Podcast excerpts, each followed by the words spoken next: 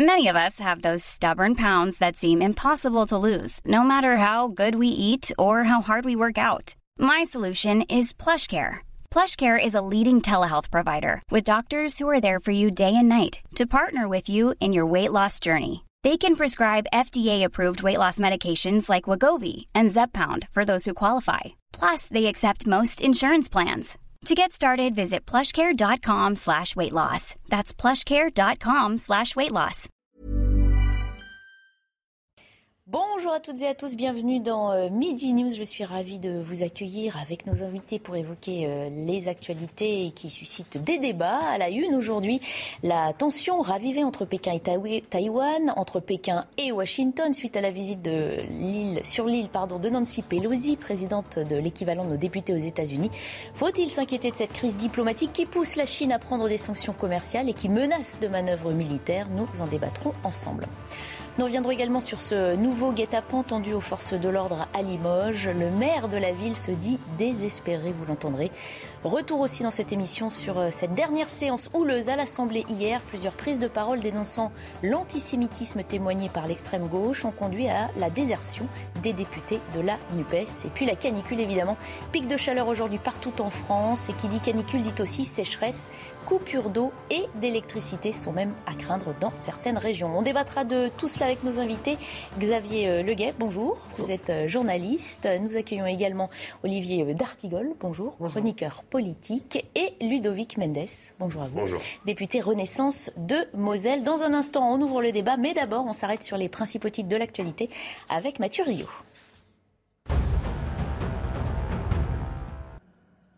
La Chine montre les muscles face à la visite à Taïwan de Nancy Pelosi, la présidente de la Chambre des représentants des États-Unis.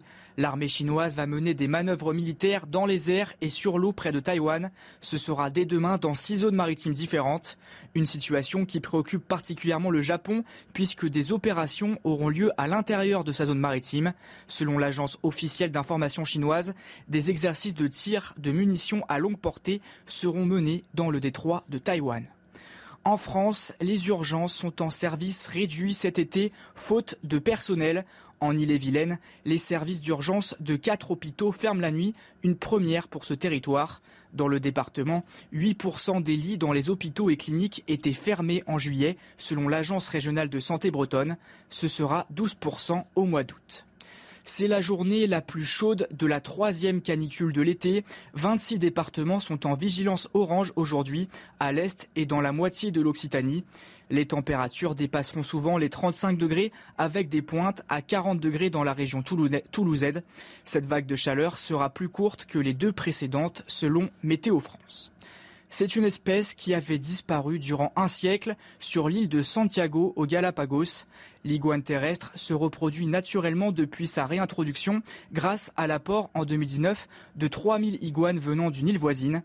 Selon le directeur du parc national des Galapagos, nous voyons à nouveau une population saine d'iguanes terrestres avec des adultes, des juvéniles et des nouveau-nés. C'était l'essentiel de l'information à 11h. Place à votre chronique santé. Votre programme avec Citia Immobilier. Pour tous vos projets, pensez Citia Immobilier. Bien chez soi.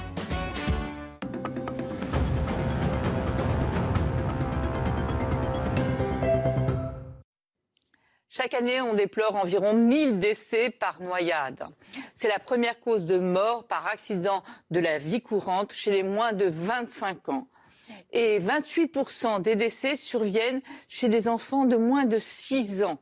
Donc il est important de bien comprendre qu'un enfant peut se noyer en 30 secondes. Il suffit de quelques secondes d'inattention. Il ne va pas crier, il ne va pas faire de bruit en, battant des bras, ni rien. Donc il faut absolument être vigilant. Si on tient à eux, on ne les quitte pas des yeux. C'était le slogan de la campagne et c'est extrêmement important.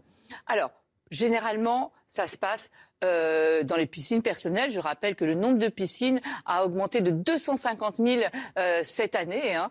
Donc, et en plus, quand il survient comme ça dans les piscines privées particulières, dans trois quarts des cas, les parents se trouvent à moins de 20 mètres. Vous imaginez le choc, l'horreur. Donc évidemment, toutes les règles de sécurité, euh, la clôture autour de la piscine, euh, les alarmes, le rideau, si on peut, pour fermer la piscine, les brassards en permanence dès que les enfants sont dehors on leur met les brassards. Là, j'ai parlé des piscines, mais ça vaut aussi euh, pour le bord de mer. Hein. Au bord de mer, on ne laisse pas un enfant jouer au bord de l'eau tout seul. On reste à côté, on ne le lâche pas. Éventuellement, si on doit s'absenter, on prend un adulte qui sait nager pour le surveiller. Euh, je reviens à la maison. Si quelqu'un sonne à la porte, eh bien, on prend l'enfant et on l'emmène et on va répondre avec l'enfant dans les bras. Euh, le téléphone, c'est pareil. On n'y répond pas dehors parce qu'on peut être un, peu moins attentif. Donc, on prend l'enfant et on répond au téléphone, mais on met l'enfant à l'intérieur de la maison. Enfin voilà, il faut absolument se débrouiller pour que ce nombre diminue. Euh, on sait maintenant en plus qu'il y a un Français sur six qui déclare ne pas savoir nager. Donc la prévention, ça passe aussi par l'apprentissage de la nage. Et on sait aussi qu'avec le Covid, il y a eu énormément de piscines fermées, donc moins de cours de natation, donc moins d'enfants qui ont appris à nager. Donc il faut absolument être vigilant sur cet apprentissage. Il existe d'ailleurs maintenant, et c'est assez nouveau, des cours pour les tout petits où on leur apprend à se sauver avant d'apprendre à nager. Donc, s'il vous plaît, respectez ces règles de vigilance et n'oubliez pas qu'un enfant peut se noyer en 30 secondes dans quelques centimètres d'eau. C'était votre programme avec Citia Immobilier. Pour tous vos projets, pensez Citia Immobilier, bien chez soi. On commence nos débats dans euh, Midi News. On évoque cette actualité internationale. Elle a dit venir en paix, mais c'est peu dire que sa visite suscite une certaine crispation. Parlons d'ailleurs tout de suite de tensions diplomatiques et géopolitiques. Nancy Pelosi, la présidente de la Chambre des représentants euh, américaine, est en déplacement à Taïwan, d'où elle a affirmé que les États-Unis n'abandonneraient pas leur engagement envers cette île, propos qui ont enflammé la diplomatie chinoise. Pékin prend ce déplacement comme une provocation de la part des Américains et une grave violation de leurs engagements. Les précisions de Sandra Chiombo avant qu'on en débatte en plateau. Nous sommes venus en paix dans la région. C'est avec ces mots prononcés devant le Parlement à Taïwan que Nancy Pelosi a clarifié la position des États-Unis. Aujourd'hui, notre délégation, dont je suis très fière, est venue à Taïwan pour affirmer sans équivoque que nous n'abandonnerons pas notre engagement envers Taïwan et que nous sommes fiers de notre amitié durable. Plus haute responsable américaine a visité Taïwan depuis 25 ans. Le déplacement de Nancy Pelosi est placé sous le signe de la coopération. Nos visites dans les délégations du Congrès ont trois objectifs. Le premier est la sécurité, la sécurité de notre peuple, la sécurité mondiale. Le deuxième est l'économie pour répandre autant de prospérité que possible. Et le troisième est la gouvernance. En réaction à la visite de Nancy Pelosi à Taïwan, la Chine a promis des actions militaires ciblées autour de l'île dès aujourd'hui. Voilà, la Chine a d'ores et déjà déployé une série de sanctions euh, commerciales contre Taïwan, ainsi que des exercices militaires. On voit ça de loin, hein, on va dire, chez nous euh, en France. Comment interpréter ce qui se passe là-bas? Doit-on s'inquiéter, Oui, parce que le, timing pose problème. On a un sujet brûlant avec euh, le conflit euh, ukrainien. Euh, l'initiative de Nancy Pelosi, qui pour résumer le troisième personnage euh, politique aux États-Unis, l'équivalent de président de la Chambre de l'Assemblée nationale et de la Chambre des représentants, qui n'est pas donc dans l'exécutif de l'administration américaine, mais qui est un personnage très influent, pose problème au sein même du personnel politique américain. Mhm. le secrétaire d'État, par exemple, n'a pas jugé l'initiative très opportune. Mhm. Euh, puisque, euh, bien sûr, c'est un dossier chaud. On sait très bien que le projet politique chinois est un projet euh, nationaliste, que la question de Taïwan est brûlante. Mhm. pour l'instant, l'administration américaine reste sur une pensée politique est une seule Chine. mais avec ce déplacement, dans ce timing-là, ça réouvre une tension diplomatique on voit aujourd'hui la réaction de la Chine, mais il peut y avoir un effet domino avec d'autres puissances régionales et au-delà. Donc on regarde tout ça attentivement. Euh, et avec moi, ce qui m'effraie, euh, dans la vie politique, diplomatique internationale, plus aucun projet, plus aucune parole forte pour de la désescalade, pour euh, un processus pour reconstruire de, la paix dans le monde. Ludovic Mendes, on avait vu le président Macron, enfin, par le passé, mais la crise en Ukraine n'est pas terminée, donc très impliquée dans la gestion extérieure de ce conflit entre la Russie et l'Ukraine. Est-ce que la France a un mot à dire, un rôle à jouer peut-être dans cette escalade en Asie? C'est compliqué en ce moment pour la France, en Asie entre guillemets, dans le sens où on n'a jamais été aussi fort sur cette partie de l'Asie que dans l'Asie du Sud. Et du Sud-Est majoritairement, et en partie l'Océanie aussi, de, le, sud de l'hémisphère. Mais la France a toujours passé les messages en expliquant qu'il fallait qu'il n'y ait pas de montée de l'escalade, que c'était un peuple souverain, qu'il y a des accords qui ont été passés et qu'aujourd'hui la Chine devait faire attention. Mais la Chine crée des tensions sur toute cette zone. Le Japon d'ailleurs est en alerte parce qu'il a peur aussi. Euh, L'Inde est en train de se surarmer pour se protéger potentiellement euh, mmh. d'une attaque ou, euh, ou d'un risque avec les Chinois. et voilà, on est dans une zone très compliquée parce que la Chine essaie d'imposer, de, s'imposer un peu partout, au sein de l'Asie du Sud-Est, au niveau du Japon, au niveau de Taïwan. Euh, nous, on doit défendre la sécurité du monde. Quand je dis nous, c'est l'ensemble des pays euh, autour de, l'ONU, hein, euh, de, l'Occident, même aussi de l'Orient, qui sont concernés en premier. Et d'ailleurs, ce qui s'est passé avec l'Australie en disait long, parce que c'est surtout pour se protéger de la Chine que l'Australie investit justement dans des sous-marins et dans des bateaux. Donc ça, ça montre qu'en fait, il y a un vrai danger dans cet espace pacifique et, et un peu océan Indien avec les Chinois. Et rappelons qu'elle devait y aller au mois d'avril. Ça a été décalé. Elle devait y être au mois d'avril avec le Covid, euh, du moins avec la Covid, elle, elle a déplacé son, Le conflit euh, avec l'Ukraine euh. Le non, parce que ça ne rentrait pas en, compte dans, dans, ce déplacement. Mais il y a, y a, surtout le, en fait le, la Covid qui avait fait déplacer son, cette délégation, en fait, euh, mm. a annulé ce déplacement de la délégation. Mais après, il représente le peuple américain, parce que c'est la Chambre des représentants qui va rencontrer des représentants, euh, ministères et la Chambre des représentants de, Taïwan. Donc, en fait, c'est simplement des, parlementaires qui se parlent, euh, même si c'est la troisième, c'est le troisième personnage important au niveau de l'État américain, chez nous, quand le président de l'Assemblée française ou la présidente maintenant de l'Assemblée nationale se déplace, euh, on fait exactement la même chose. Mhm. Ça crée pas vraiment de tension. C'est juste qu'en ce moment, la Chine veut montrer qu'elle peut être leader au niveau mondial. Elle veut être leader au niveau mondial. on le voit sur les positions qu'elle prend avec la Russie, avec certains autres pays. Elle soutient certains pays d'Afrique aussi euh, et certains pays euh, du Golfe dans une logique commerciale et d'intérêt économique. Mhm. Mais ça permet aussi de masquer les difficultés qu'elle a en interne. Aujourd'hui, il y a une crise économique chinoise, il y a un risque de soulèvement aussi d'une partie du peuple, et ça, ils font tout ce qu'il faut à l'extérieur pour montrer qu'ils sont puissants, mhm. mais, que c'est, euh, mais qu'ils tiennent à l'intérieur aussi. Xavier Leguet, ce conflit évidemment n'est pas nouveau, hein, ces tensions entre la Chine et Taïwan, le fait que là, euh, l'initiative soit prise par une représentante certes du peuple, mais américain, hein, euh, toutefois, c'est quand puissance ennemie de la Chine, ravive les tensions, c'est, pas la première fois. C'est logique. Non, c'est pas la première fois, c'est ce que je dis, et malheureusement, à chaque fois que ça arrive, le monde retient son souffle, on a l'impression. Non, effectivement, c'est n'est pas la première fois, mais ça, pose quand même une question qui est assez intéressante, c'est euh, la question de l'équilibre en réalité. C'est-à-dire que d'un côté, on a une volonté évidemment d'éviter l'escalade, ce qui est complètement logique, hein, surtout qu'on est dans une période de tension extrême où n'importe quelle, quelle étincelle peut embraser tout.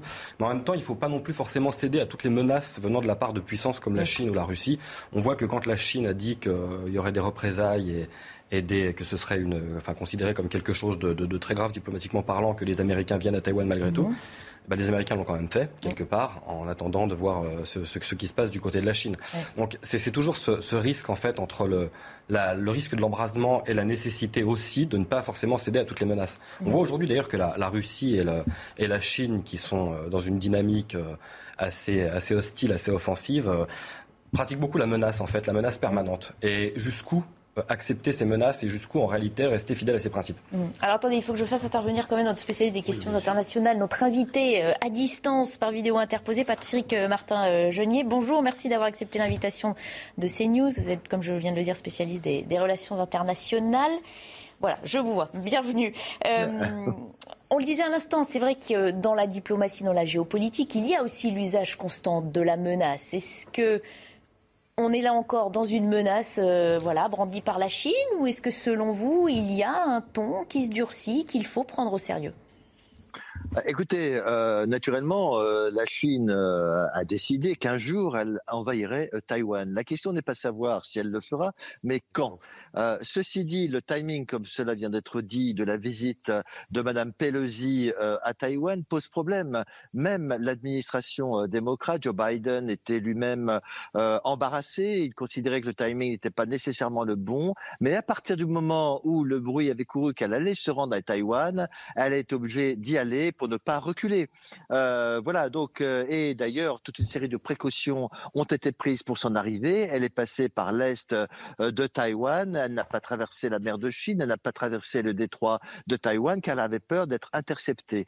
Donc évidemment, le timing pose problème. Il faut résister à la pression chinoise. De toute façon, ils ne renonceront jamais. Mais soyons très clairs, sur le plan stratégique, cette visite n'apporte strictement rien, car cela a été dit notamment lors de la rencontre entre Mme Pelosi et Mme Tsai Ing-wen, qui est la présidente de Taïwan. On ne remet pas en cause le concept euh, d'ambiguïté stratégique, c'est-à-dire que Taïwan ne doit pas déclarer unilatéralement son indépendance, la Chine ne doit pas attaquer Taïwan, ça ne fait rien avancer sur le plan, on va dire, euh, stratégique, sur le plan diplomatique, ça ne fait qu'accroître la tension, en effet, entre la Chine et les États-Unis. Vous restez connecté avec nous, évidemment, vous n'hésitez pas à intervenir euh, selon les propos hein, euh, prononcés euh, en plateau. cela dit, c'est vrai que ça fait 25 ans qu'un représentant américain aussi haut placé, justement, ne s'est pas déplacé là-bas. ça aussi, c'est très significatif. Ça veut dire qu'on veut essayer de changer les choses et de forcer un peu la Chine à Il y a une charge symbolique évidente mm. avec ce déplacement. Mais pour faire écho à ce que vient de dire M. Martin Genier, ça ne remet pas en cause la doctrine d'une seule Chine mm-hmm. à ce stade-là. Ce qu'il faut bien comprendre, deux choses. D'abord, il faudra bien évidemment que la parole de la France euh, s'aiguise, se précise, parce que sur euh, l'ère Indo-Pacifique, on a quand même eu une période euh, difficile, notamment avec le fiasco des sous-marins australiens, on s'en mhm. souvient, et un retournement, un retournement de nouvelles alliances qui se sont dessinées. Première chose. deuxième chose, vous savez, la Chine a besoin de stabilité. Tout simplement parce que dans son projet de développement des routes de la soie, qu'elle est en train d'ailleurs de reconsidérer, elle n'a pas besoin de tensions internationales. Donc à la fois ce que vous dites est vrai, il y a un discours sur la menace, euh, on montre les muscles, mais il y a aussi euh, le, projet, le, besoin d'une stabilité euh, internationale pour développer des stratégies économiques. Et enfin, la Chine développe beaucoup euh, sa marine. En quatre ans, elle a presque développé à hauteur de la marine nationale française, pour tout simplement faire en sorte de créer une situation où le rapport de force sera tellement en sa faveur que euh, la question de Taïwan euh, descendra, j'ai envie de dire, euh, de facto en intensité. Alors qu'on reçoit en direct, hein, vous le voyez, les images de Nancy Pelosi qui s'apprête à quitter Taïwan, une, visite éclair hein, qui, a fait son effet, comme on continue d'en parler évidemment. vous vouliez réagir peut-être à ce que vient de dire Olivier D'Artigol? Non, mais là-dessus on est d'accord. La France a une position... Mais la France à plusieurs reprises a... Pas claire? Elle a toujours été claire on a toujours dénoncé quand on a besoin de dénoncer, même si c'était jamais suffisant pour certains militants des droits de l'homme, et ce qui est normal, parce qu'on a aussi des accords avec la Chine et que personne n'a d'intérêt, j'allais dire, à, faire monter la colère chinoise. Parce que c'est un peu ce qui, est dit quand on écoute les, discours des présidents chinois, c'est la Chine est déclassée, la Chine doit reprendre toute sa place, la Chine est une puissance mondiale, on est plus d'un milliard, en fait on est plus fort que tout le monde. Donc nous on est dans notre rôle de, on a des accords, euh, qui sont historiques, euh, à partir de là il faut quand même respecter les droits de l'homme et respecter ce qui a été les accords de l'ONU. Taïwan en fait partie et on demande juste de, de respecter ça. Donc la France là-dessus a toujours été claire et a toujours accompagné les pays autour dans la zone Indo-Pacifique justement pour permettre la désescalade ou de les protéger quand il y a besoin de les protéger. L'Australie, même s'ils n'ont pas acheté ce, fameux sous-marin, euh, a quand même redemandé à la France de les accompagner sur, son, sur sa zone euh, maritime et nous demande des, accompagnements sur les bateaux. Donc il y a une réalité territoriale autour de la Chine et il y a cette au-delà de la route de la soie, les intérêts qui sont en train de porter sur l'Afrique et une partie de l'Europe de l'Est qui nous inquiètent aussi. Parce qu'on le voit, parce qu'il y a l'intérêt commercial chinois est un intérêt politique. Mhm. Et l'intérêt politique chinois, c'est dans le sens de, euh, justement de mettre la pression et de, d'essayer de dominer le reste du monde. Mhm. En fait, ils sont dans un rapport de force avec les États-Unis, et c'est pour ça que l'Europe doit être puissante. La France seule ne pourrait pas le faire. Mhm. L'Europe entière, elle, est dans a une capacité de tenir en termes de puissance entre les États-Unis et les Chinois. Et on est dans un monde qui, était bipolaire, entre guillemets, entre l'Europe et, les, Américains. Et aujourd'hui, il devient un peu plus large parce qu'il y a ces puissances qui sont des puissances historiques. On l'oublie souvent d'ailleurs. Qui sont des puissances historiques qui ont eu énormément de mal à se reconstruire après la, la Deuxième Guerre mondiale Maintenant, la Chine a remontré sa capacité de pouvoir investir fortement, de tenir son peuple, parce que c'est ce mhm. qu'elle fait, et en plus de démontrer qu'elle était des fois plus puissante que le reste du monde. Donc c'est à nous de trouver une solution avec les Chinois, politiquement, diplomatiquement et économiquement. Ce qui est assez compliqué quand on a une personne en face de nous qui ne cherche pas vraiment à nous écouter et à dialoguer. on va poser la question justement à Patrick Martin-Genier qui est toujours euh, avec nous, qui a entendu hein, euh, vos propos. On sent bien, euh, Ludovic Mendes le disait à l'instant, personne n'a intérêt à l'escalade, personne n'a envie de se fâcher avec la Chine aussi. Sur la position de la France, vous en pensez quoi? Elle doit clarifier sa position ou elle doit rester discrète? Bah, écoutez, euh, la France, c'est quand même euh, une des premières puissances militaires dans l'Indo-Pacifique. On l'a vu avec cet épisode des sous-marins AUKUS en Australie. On est en train de euh, régulariser, d'apaiser nos relations avec l'Australie. La France, néanmoins, a des forces très très importantes parce qu'il y a une chose qu'il ne faut pas oublier, c'est que la Chine est en train de tisser donc un certain nombre de relations diplomatiques et militaires avec des pays de l'Indo-Pacifique. Je rappellerai que si l'Europe effectivement a un rôle à jouer sur le plan commercial, néanmoins, la France est la seule puissance nucléaire présente sur place. Il y a naturellement également euh, les États-Unis, mais euh, pardon, euh, le Royaume-Uni, mais qui intervient nettement moins que nous. Donc la France a un rôle essentiel à jouer. Et si un jour il devait y avoir une agression, naturellement, ce serait finalement un jeu de grande puissance nucléaire. Et donc la France est importante. Il y a une chose qu'on n'a pas soulignée du tout, c'est que Nancy Pelosi a décidé d'y aller. Vous l'avez dit, ça faisait 25 ans qu'un président de la Chambre des représentants n'y était pas allé, mais c'est aussi pour des raisons de politique intérieure. Il y a des élections euh, à la Chambre des représentants euh, cet été, ce qu'on appelle les midterm elections, c'est-à-dire des élections de mi-terme, après euh, donc l'élection de Joe Biden il y a deux ans. Et très clairement, il y a une sorte de compétition, de concurrence avec les républicains. Et Nancy Pelosi n'est pas assurée de reprendre la présidence de la Chambre. Donc il y a une sorte de compétition politique qui explique également ce voyage. Voilà. Donc et s'agissant de la Chine, en effet elle a intérêt à ce qu'il y ait de la stabilité. Il faut savoir que c'est une action diplomatique au long cours euh, et qu'elle est en train d'apprendre beaucoup de l'invasion euh, de l'Ukraine par la Russie. Et la Chine sait très bien que si elle doit envahir un jour Taïwan, elle devrait avoir une supériorité militaire incontestable. Voilà où on en est aujourd'hui. C'est un rapport de force et ça fait monter la tension. Mais n'oublions pas quand même que sur le plan stratégique, aujourd'hui, ça n'apporte strictement rien. Joe Biden était d'ailleurs très réservé euh, car encore, encore une fois, ça ne remet pas en cause l'existence de la seule Chine. Et euh, naturellement, euh, on en est là aujourd'hui avec des sanctions commerciales qui vont viser Taïwan. Donc dans un, dans un certain sens, ça ne fait qu'envenimer les relations, alors qu'il n'était pas nécessairement utile de s'y rendre aujourd'hui en pleine guerre d'Ukraine.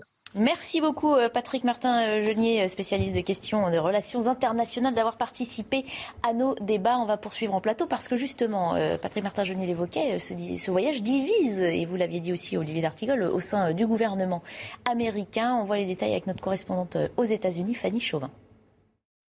C'est un voyage qui ne fait pas tout à fait euh, l'unanimité. En effet, en coulisses, Anthony Blinken, le chef de la diplomatie américaine, avait émis euh, des réserves. Quant à Joe Biden lui-même, il ne souhaitait pas forcément que Nancy Pelosi fasse ce voyage maintenant à Taïwan.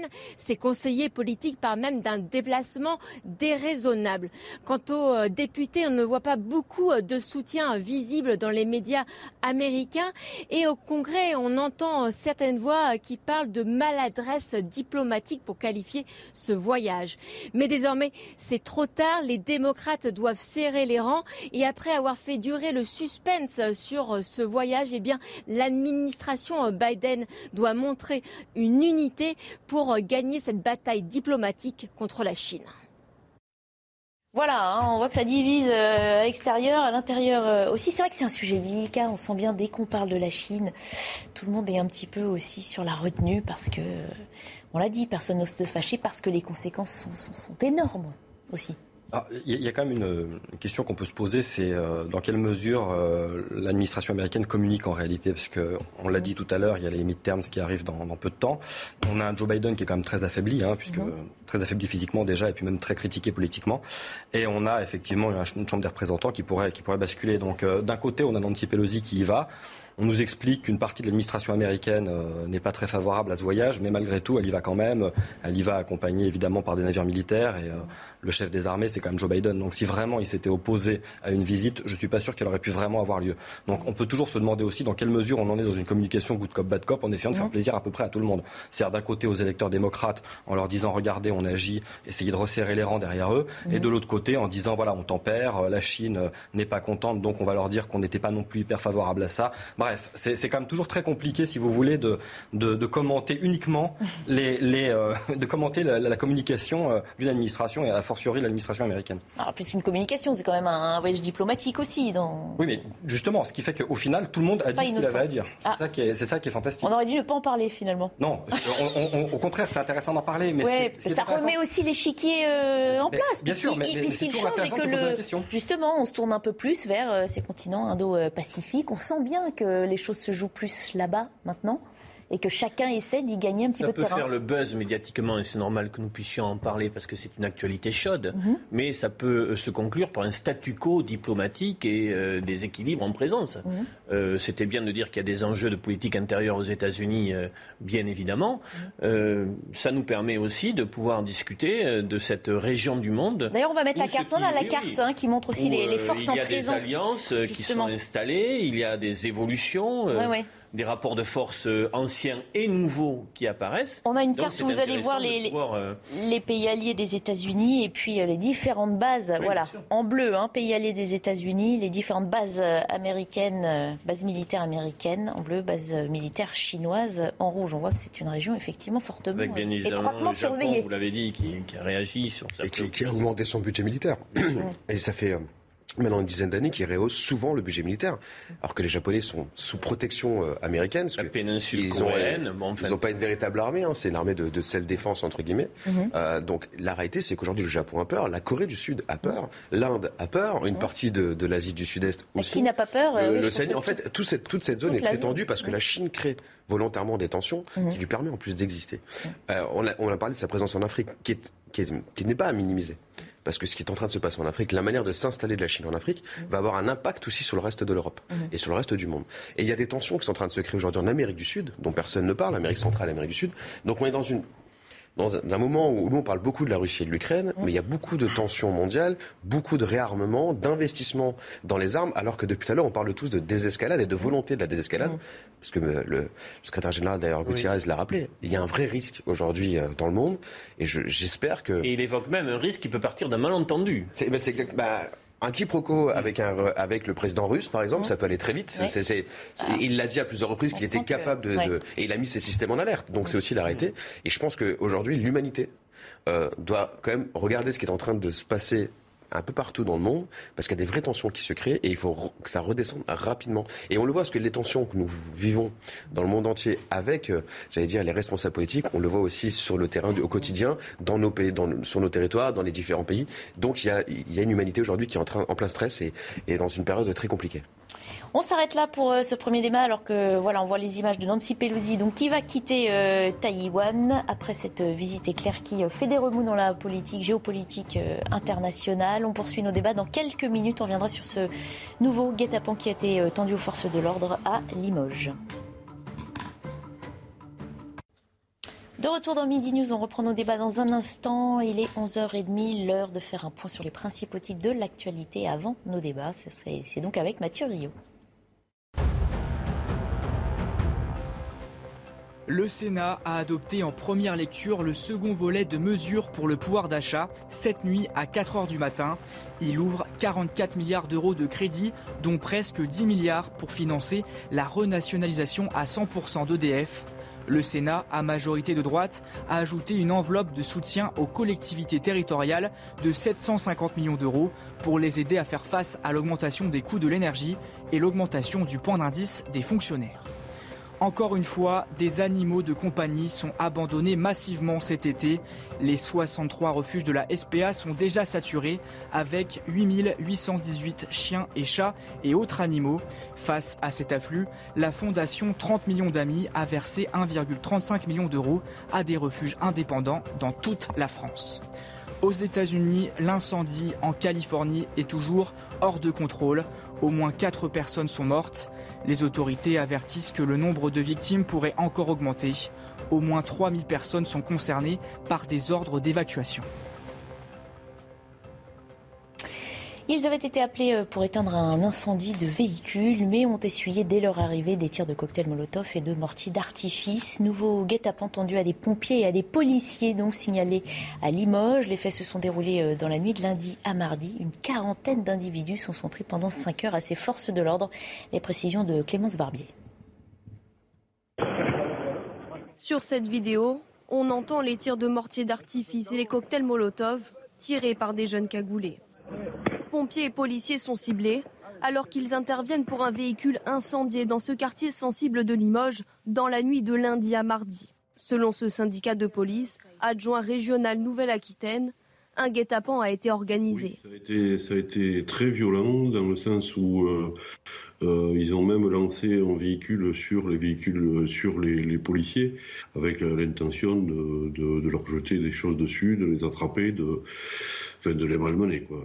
Aucun agresseur n'a été interpellé. Les policiers réclament plus de moyens, notamment pendant les interventions contre les violences urbaines. N'importe quelle intervention, finalement, peut se transformer en, euh, guet-apens ou en émeute. Enfin, euh, donc, on, revendique plus de présence policière, plus d'effectifs, plus de matériel pour lutter contre ce, ce fléau des violences urbaines. Une enquête a été ouverte. Une compagnie de CRS a été envoyée en renfort pour sécuriser le quartier. Xavier Leguet, est-ce que piéger les forces de l'ordre et menacer leur vie est en train de devenir le nouveau hobby d'une certaine partie de la jeunesse française? Ah bah C'est devenu quelque chose de, très habituel en réalité. C'est-à-dire qu'on voit ce genre de faits divers euh, se multiplier. Ça fait quelques années déjà que ça a commencé et là ça prend, ça prend une tournure, ça s'accélère énormément.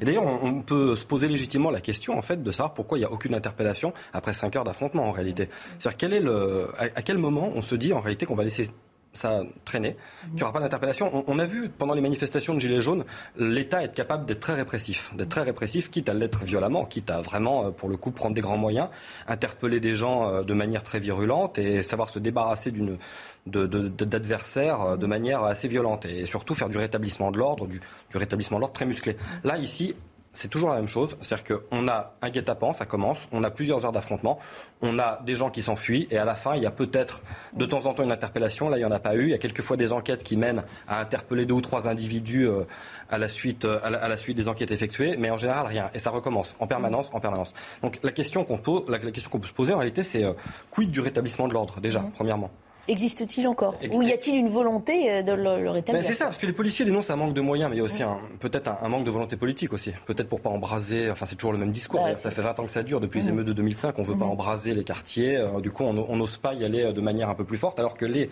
revendications politiques, et notamment celles des Gilets jaunes, on n'a pas hésité. Mhm. Oui, je trouve la comparaison avec la répression mouvement Gilets jaunes juste.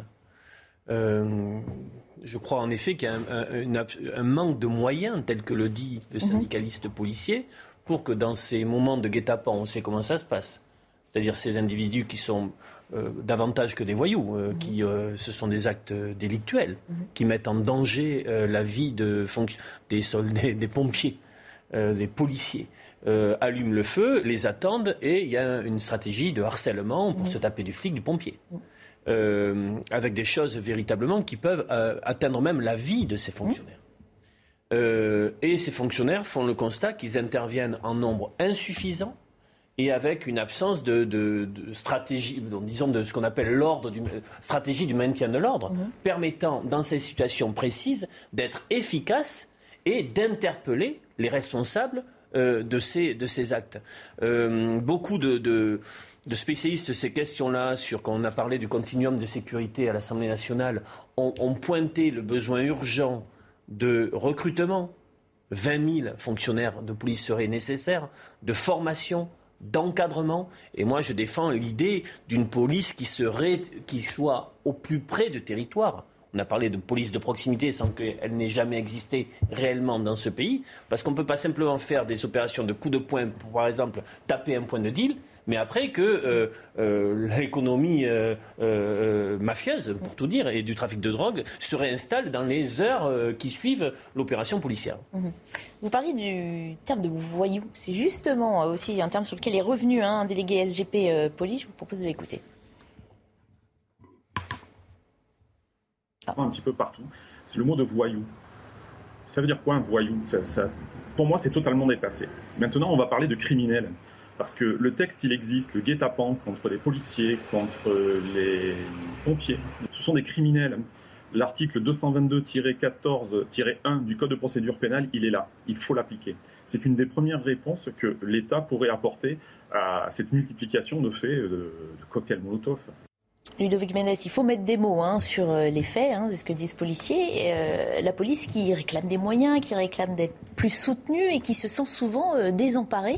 on entendra le, maire de Limoges aussi juste après, face à un phénomène qui semble inarrêtable. Sur les guet-apens, oui, ce que je vous entends la comparaison avec les Gilets jaunes, qui pour moi n'a strictement rien à voir. On était sur des manifestations qui étaient prévues, donc on pouvait adapter les dispositifs. Là, quand on appelle pour un feu de voiture, malheureusement, qu'on envoie une voiture pour accompagner les pompiers pour mettre la sécurité. Et, la violence, c'est la même. Hein. Le comparatif peut se faire sur la, violence et sur la, ténacité, euh, la motivation des individus. pompiers pour éteindre une voiture, on n'y va pas avec quatre compagnies de CRS. Mais les pompiers euh, savent que c'est un guet-apens. Mais non, parce qu'à ce moment-là, ils ne le savaient pas. Sinon, je, vous assure, ils ont témoigné à Limoges. On savait à coup sûr que c'est un guet-apens. C'est un feu. Et en plus, je crois qu'ils ont été tapés au niveau du réseau mafieux parce que souvent ça part de là. C'est une manière d'expliquer qu'en fait ils veulent être plus forts que la police qui elle-même leur a fait énormément de mal juste avant parce qu'ils ont été tapés les points de deal, ils ont peut-être arrêté. Euh, voilà, c'est une guerre de territoire. Bah, mais, un défi, le territoire ne leur appartient pas. Permanent, la République appartient à tout le monde et elle ne leur appartient pas à eux. Et donc c'est aussi pour ça qu'il faut taper dans les journées ou euh, dès le matin. Sauf qu'il faut avoir les moyens de rétablir euh, le camp d'autorité. Il y a eu renforcement de 10 000 agents de police, il y a eu jamais mais autant pourtant, ils nous le disent, ils nous le disent tous les jours. On n'a pas assez de moyens. Et moi, je passe aussi du temps avec des agents de police et je l'ai fait il y a encore pas longtemps avec la CRS autoroutière chez moi en Moselle. Ils nous disent, voilà, en termes de matériel et de moyens humains, on a des problèmes de moyens humains, mais on ne recrute pas un agent de police comme ça. Il faut une certaine formation, il faut de l'expérience. Et c'est pour ça qu'il y a eu le livre blanc de la sécurité, mhm. qu'il y a des discussions en interne du ministère de l'Intérieur. On sait aussi qu'il y a une crise des vocations et qu'il y a malheureusement très peu de candidats qui se présentent euh, à l'examen euh, du concours d'entrée. Il y en a, et certains n'ont peut-être pas le niveau adéquat d'un point de vue euh, psychologique pour être un agent de police, parce qu'il faut être fort mentalement. On l'a vu avec justement les gilets jaunes. Quand tous les jours on se fait insulter, quand tous les jours on peut. Non, mais au-delà de ça, on sait, quand tous les jours on se fait agresser comme ça, évidemment, personne n'a envie de, d'entrer dans cette carrière-là. C'est très particulier. Non, mais au-delà du niveau. ça fait, attendez, on a l'impression que c'est, on découvre le phénomène, on ne le découvre pas. Euh, moi, je l'ai vu de ma propre des solutions pour enfin en 93, euh, voilà, dans ces 5 quartiers. Ans, et je voyais ce qui se passait. Ça a toujours été, il y a toujours eu des phénomènes dans les banlieues. Hum. Dès que l'État a repris le pouvoir, certains ont essayé de faire en sorte de le récupérer. Parce que tant qu'ils fassent ça, ça leur permet de reconstruire leur Est-ce que c'est acceptable Ce n'est pas nouveau est-ce qu'on peut laisser perdurer? C'est pas du tout acceptable. Et comme vous avez raison, ce ne sont pas des voyous, ce sont des criminels. Quand on veut tuer quelqu'un, on n'est pas un simple voyou. Un voyou, c'est un mec qui va voler quelque chose, voilà. Mais là, ce sont des véritables criminels. Et la loi les protège. Et d'ailleurs, quand on s'attaque à un représentant de l'autorité publique, les peines sont aggravées. Et c'est important de le rappeler. Alors là, ils sont cagoulés. On verra s'il y a peut-être moyen de les rattraper parce qu'il y a suffisamment de méthodes. On ne va pas les divulguer ici parce qu'on veut aussi protéger le travail de la police pour les rattraper. Donc, voyons ce qui va se passer dans la foulée. Certes, il faut peut-être renforcer au moins la nuit avec d'autres moyens. Mais si on les a, on, en a. On se marrait que là. Le ministère de l'Intérieur a toujours trouvé des solutions pour apporter là où il y avait des points chauds. Ça a été cas, on a parlé d'Amiens, on peut parler de Lyon, là on parle de Limoges. Et les collectivités territoriales ont toutes leurs responsabilités. Il y a la, police municipale, il y a la capacité de mettre de la vidéosurveillance, de la, de la captation, il y a la possibilité de mettre des drones. Alors justement, ça, il y a, il y a quand même un, arsenal existant qui peuvent accompagner et le ministère de l'Intérieur dans sa globalité gendarme, police, et en même temps les mhm. collectivités territoriales. Mais certaines collectivités territoriales préfèrent aller sur les plateaux de télé râler, mais ne font pas le boulot. On va écouter le maire euh, de Limoges qui, était, euh, qui a régi ce matin sur notre antenne. Nous nous sommes retrouvés devant, euh, devant une guérilla de rue mais organisée, puisqu'ils avaient des cocktails Molotov. C'est quelque chose qui monte et qui, moi, me désespère parce que ça montre qu'il y a des groupes qui sont complètement organisés contre la République. Donc ça, c'est très inquiétant pour moi. Par contre, moi, je remercie euh, la préfète et le ministre de l'Intérieur qui ont envoyé très vite euh, les CRS pour remettre de l'ordre. Alors on voit qu'évidemment, effectivement, hein, les effectifs arrivent bien et heureusement on n'entend pas que des critiques non plus. Euh, mais c'est quand même euh, affligeant d'avoir tous ces maires ou ces élus qui font face à ce genre de, il le dit, guérilla urbaine. On va avoir dans les mois qui viennent, ça n'a pas été possible pour différentes raisons, soit présidentielle, législative, un débat approfondi et de qualité euh, sur l'économie souterraine et sur le trafic de drogue pas uniquement sur le simple point de deal, mais sur les grandes filières internationales. il y a déjà un an que Gérald Darmanin avait officiellement déclaré la guerre à ces trafics. C'était l'été dernier. sur la manière aussi de, de, de, réduire la consommation dans notre pays, qui est très élevée par rapport à, d'autres pays, sur des solutions ou des réussites qui ont pu avoir, euh, qui ont pu être gagnées dans des pays ou des territoires, mm. tant en termes de prévention que aussi de, de, de sanctions. Je crois qu'on a, on a besoin d'un débat sérieux et approfondi sur ce sujet. Parce qu'à l'origine. Ça, a été fait en fait. En grande partie, on a fait une mission d'information sur les usages du cannabis. Je la connais. Et on y a mis ces, informations dedans. Sauf que sur les, réseaux, sauf que, sauf sur les réseaux aujourd'hui, le travail parlementaire, qui est de grande qualité sur bien des moments. Sur le cannabis, c'est global, c'est les armes, c'est la prostitution, c'est euh, d'autres drogues. La réalité est là, c'est du trafic.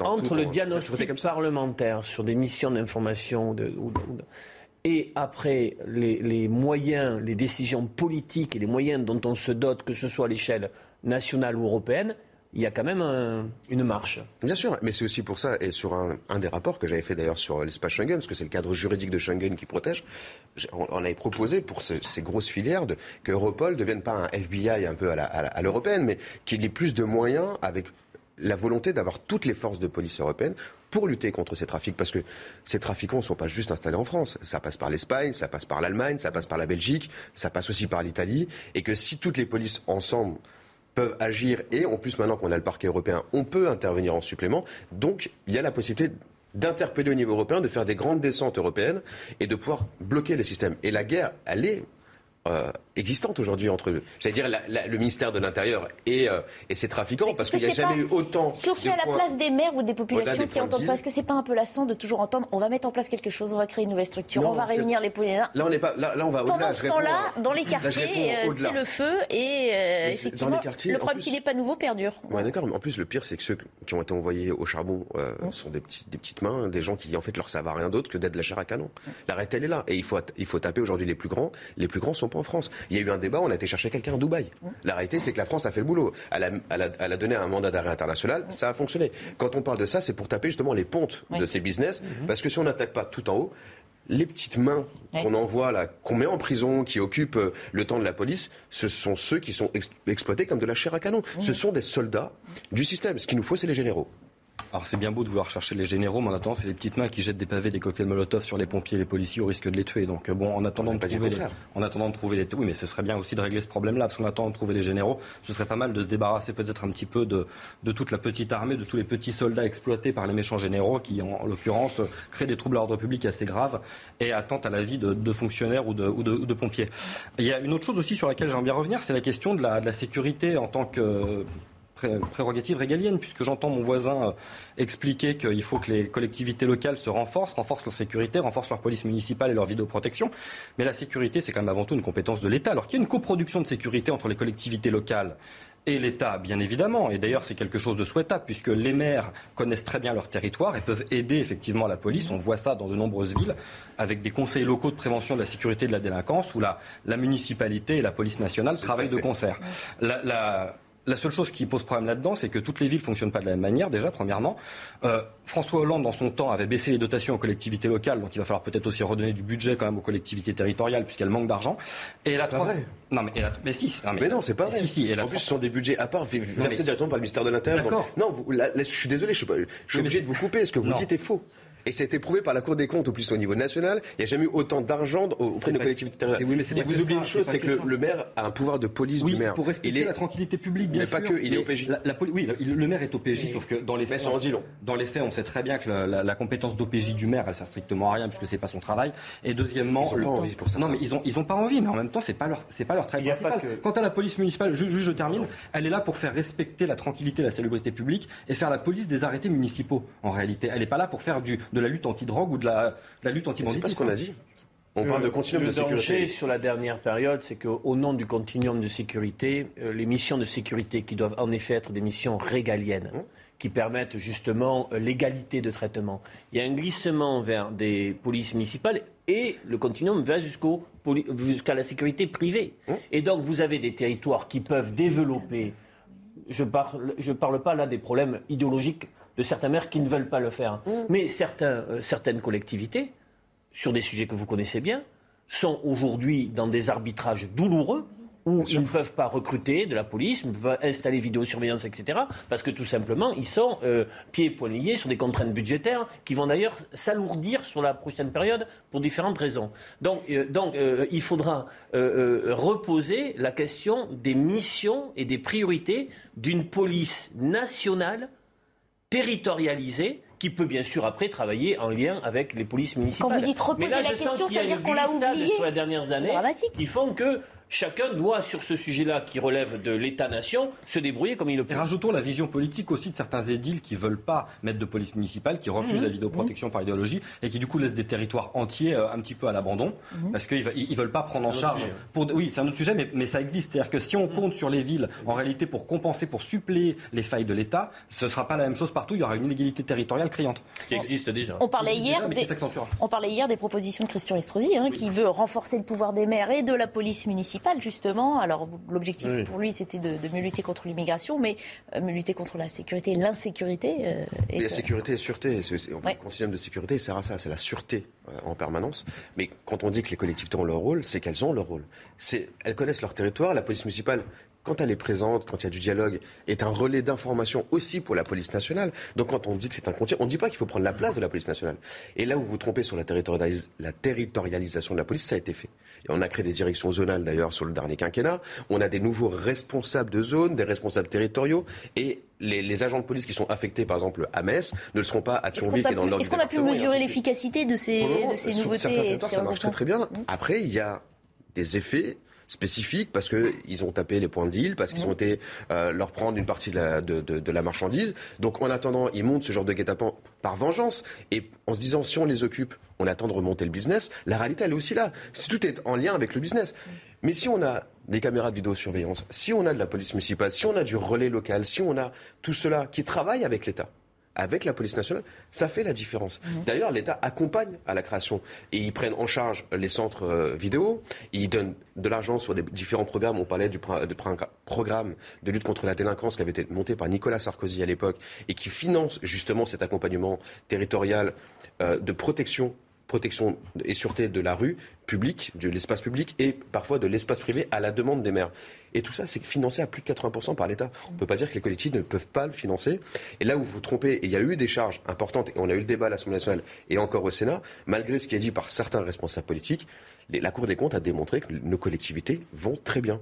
Et il y a des budgets en plus européens, il y a des accompagnements des régions, des départements, il y a des communes en grande difficulté. les municipales, les collectivités, il et d'autres. Les collectivités doivent, doivent euh, présenter des budgets équilibrés. Voilà. Donc euh, on est obligé, je vous l'assure. Là, on ne parle pas que du budget, on parle aussi des réserves qu'elles ont. C'est Monsieur le député, que les non-compensations de charges existent. D'ailleurs, le, le, Sénat vient cette nuit d'augmenter euh, concernant les dotations aux collectivités, tant mieux. Je trouve que c'est la bonne direction. Mais je vous assure qu'il n'y a pas un exercice budgétaire à l'échelle d'une commune aujourd'hui où on voit que le dédommagement ne s'est pas fait. Je vous prends un exemple celui euh, de l'investissement des collectivités pour faire face à la crise du Covid, mmh. par exemple.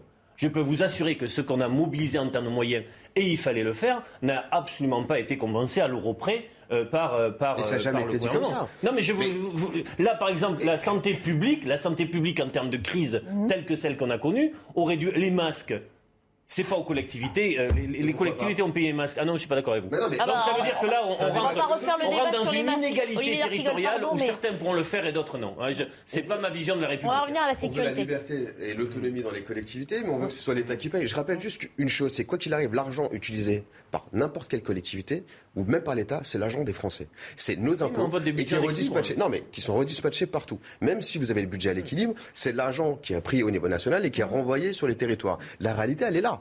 Donc oui, il y a la libre gestion des collectivités, mais il faut aussi avoir une certaine responsabilité. Et si on n'a plus le droit de dire que certaines collectivités ne font pas correctement leur travail parce qu'il y a des idéologies, parce qu'il y a du dogme derrière par rapport à certains de leurs élus, je suis désolé, il faut le dénoncer.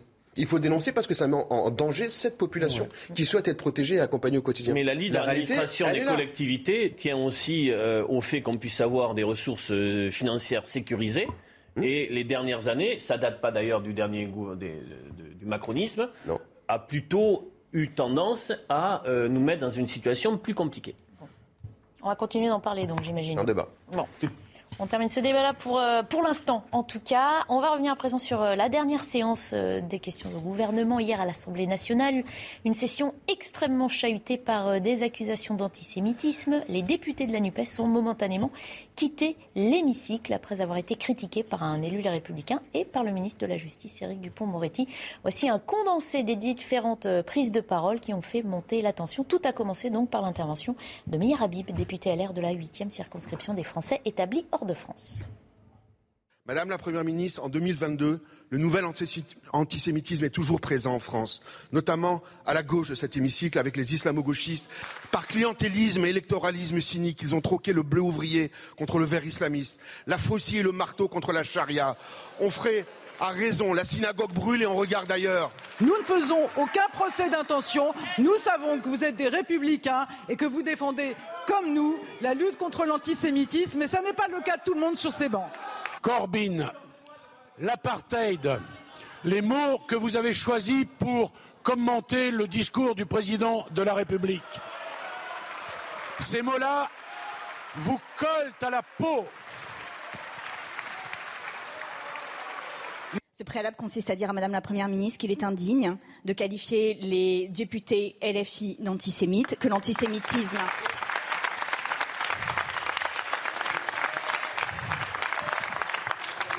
que l'antisémitisme se règle dans les tribunaux et que sa banalisation contribue à cette diffusion.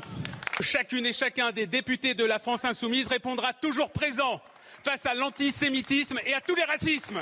Vous instrumentalisez une résolution à l'initiative de nos camarades communistes exclusivement contre la France insoumise. C'est particulièrement scandaleux et sordide. Nous exigeons de votre part que vous nous présentiez des excuses.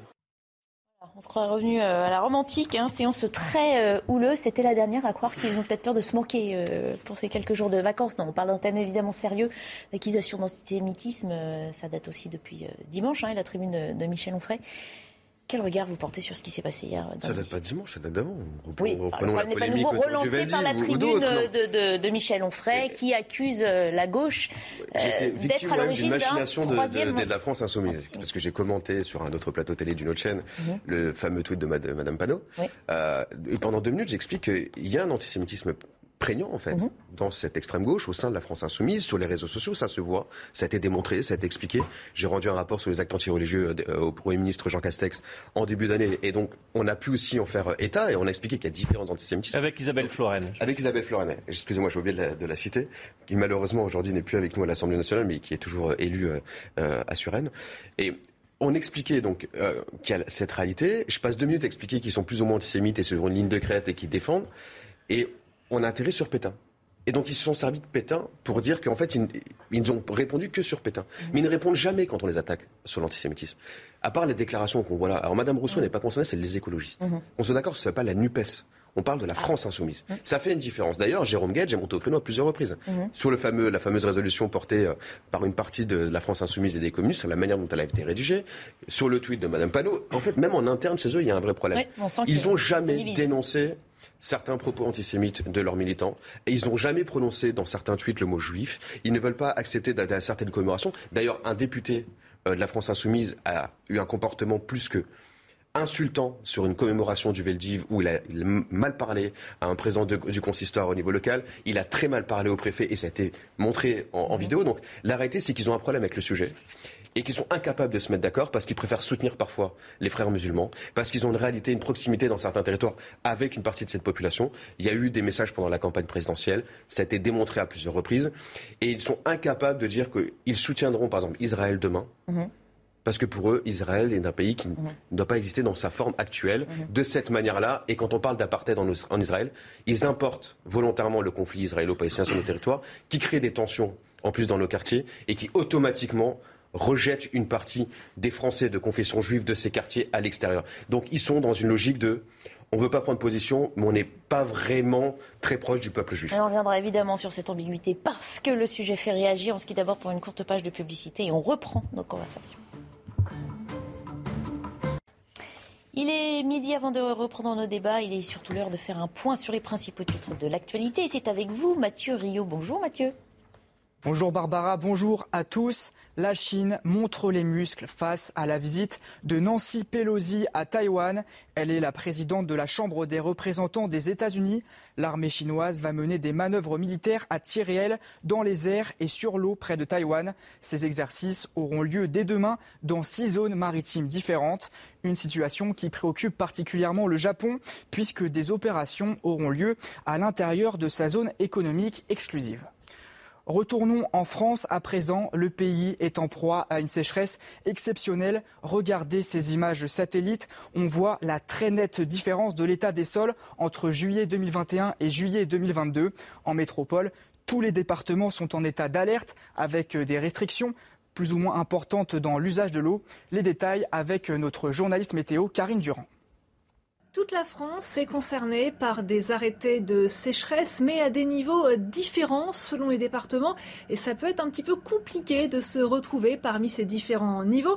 On a déjà le niveau gris, un niveau de vigilance. Les particuliers et professionnels euh, sont appelés à faire simplement des économies d'eau. C'est le premier niveau. Ensuite, nous avons le niveau jaune, niveau d'alerte avec des interdictions euh, d'arroser à certaines heures, des restrictions de remplissage de piscines, par exemple, de lavage de voitures, des restrictions agricoles également Ensuite, on passe au niveau orange, niveau d'alerte renforcé, avec une limitation plus forte des prélèvements pour les jardins, les espaces verts, mais aussi une réduction des prélèvements pour l'agriculture d'au moins 50%. Et puis, il y a le plus haut niveau, le niveau rouge de crise qui concerne plus d'un tiers du pays actuellement, avec un arrêt des prélèvements non prioritaires. Ça veut dire des prélèvements notamment agricoles qui sont arrêtés.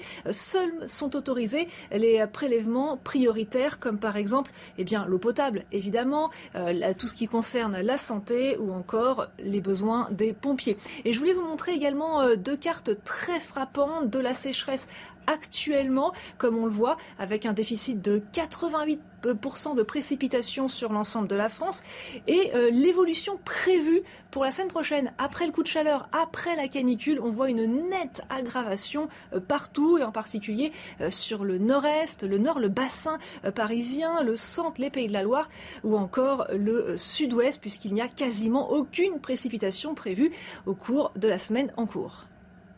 Et très concrètement, on va voir les effets de cette sécheresse en Bretagne. Le niveau et le débit des cours d'eau en Ille-et-Vilaine ne sont vraiment pas bons. Le reportage de Clémence Barbier et Thibault Marcheteau. Si les cuissardes sont remontées jusqu'aux hanches, le niveau de l'eau n'arrive qu'à la cheville de ces hydromètres qui multiplient les contrôles dans les cours d'eau d'Ille-et-Vilaine. À peine 10 cm de profondeur pour cette rivière, un niveau que ces contrôleurs observent notamment à la fin de l'été. Pour l'instant, c'est exceptionnel dans, la saison. C'est de bonheur. D'habitude, l'étiage le plus sévère, c'est souvent septembre-octobre. Là, on est au mois de juillet, enfin fin juillet, début août.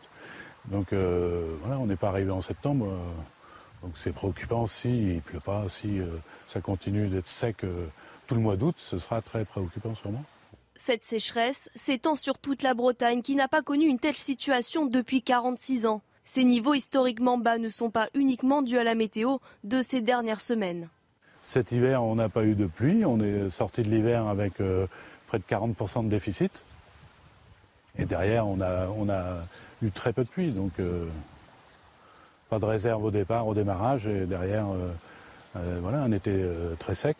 Ces eaux de pluie ruissellent habituellement vers les barrages qui constituent 75% de la production d'eau potable en Bretagne. Avec des niveaux aussi bas, c'est tout l'approvisionnement en eau des habitants de la région qui est menacé. La France accroît ses réserves de gaz en prévision de l'hiver. Les stockages sont d'ores et déjà remplis à 80%. Ils le seront à 100% au 1er novembre. C'est ce qu'a indiqué ce matin sur CNews la ministre de la Transition énergétique, Agnès Pannier-Runacher. Il faut que les grands acteurs, les administrations, les entreprises réduisent leur consommation, a-t-elle aussi souligné. Voilà pour l'essentiel de l'information à midi. C'est l'heure maintenant de votre chronique sport. On s'intéresse aujourd'hui au basketteur français Rudy Gobert. Votre programme avec Citia Immobilier. Pour tous vos projets, pensez Citia Immobilier. Bien chez soi.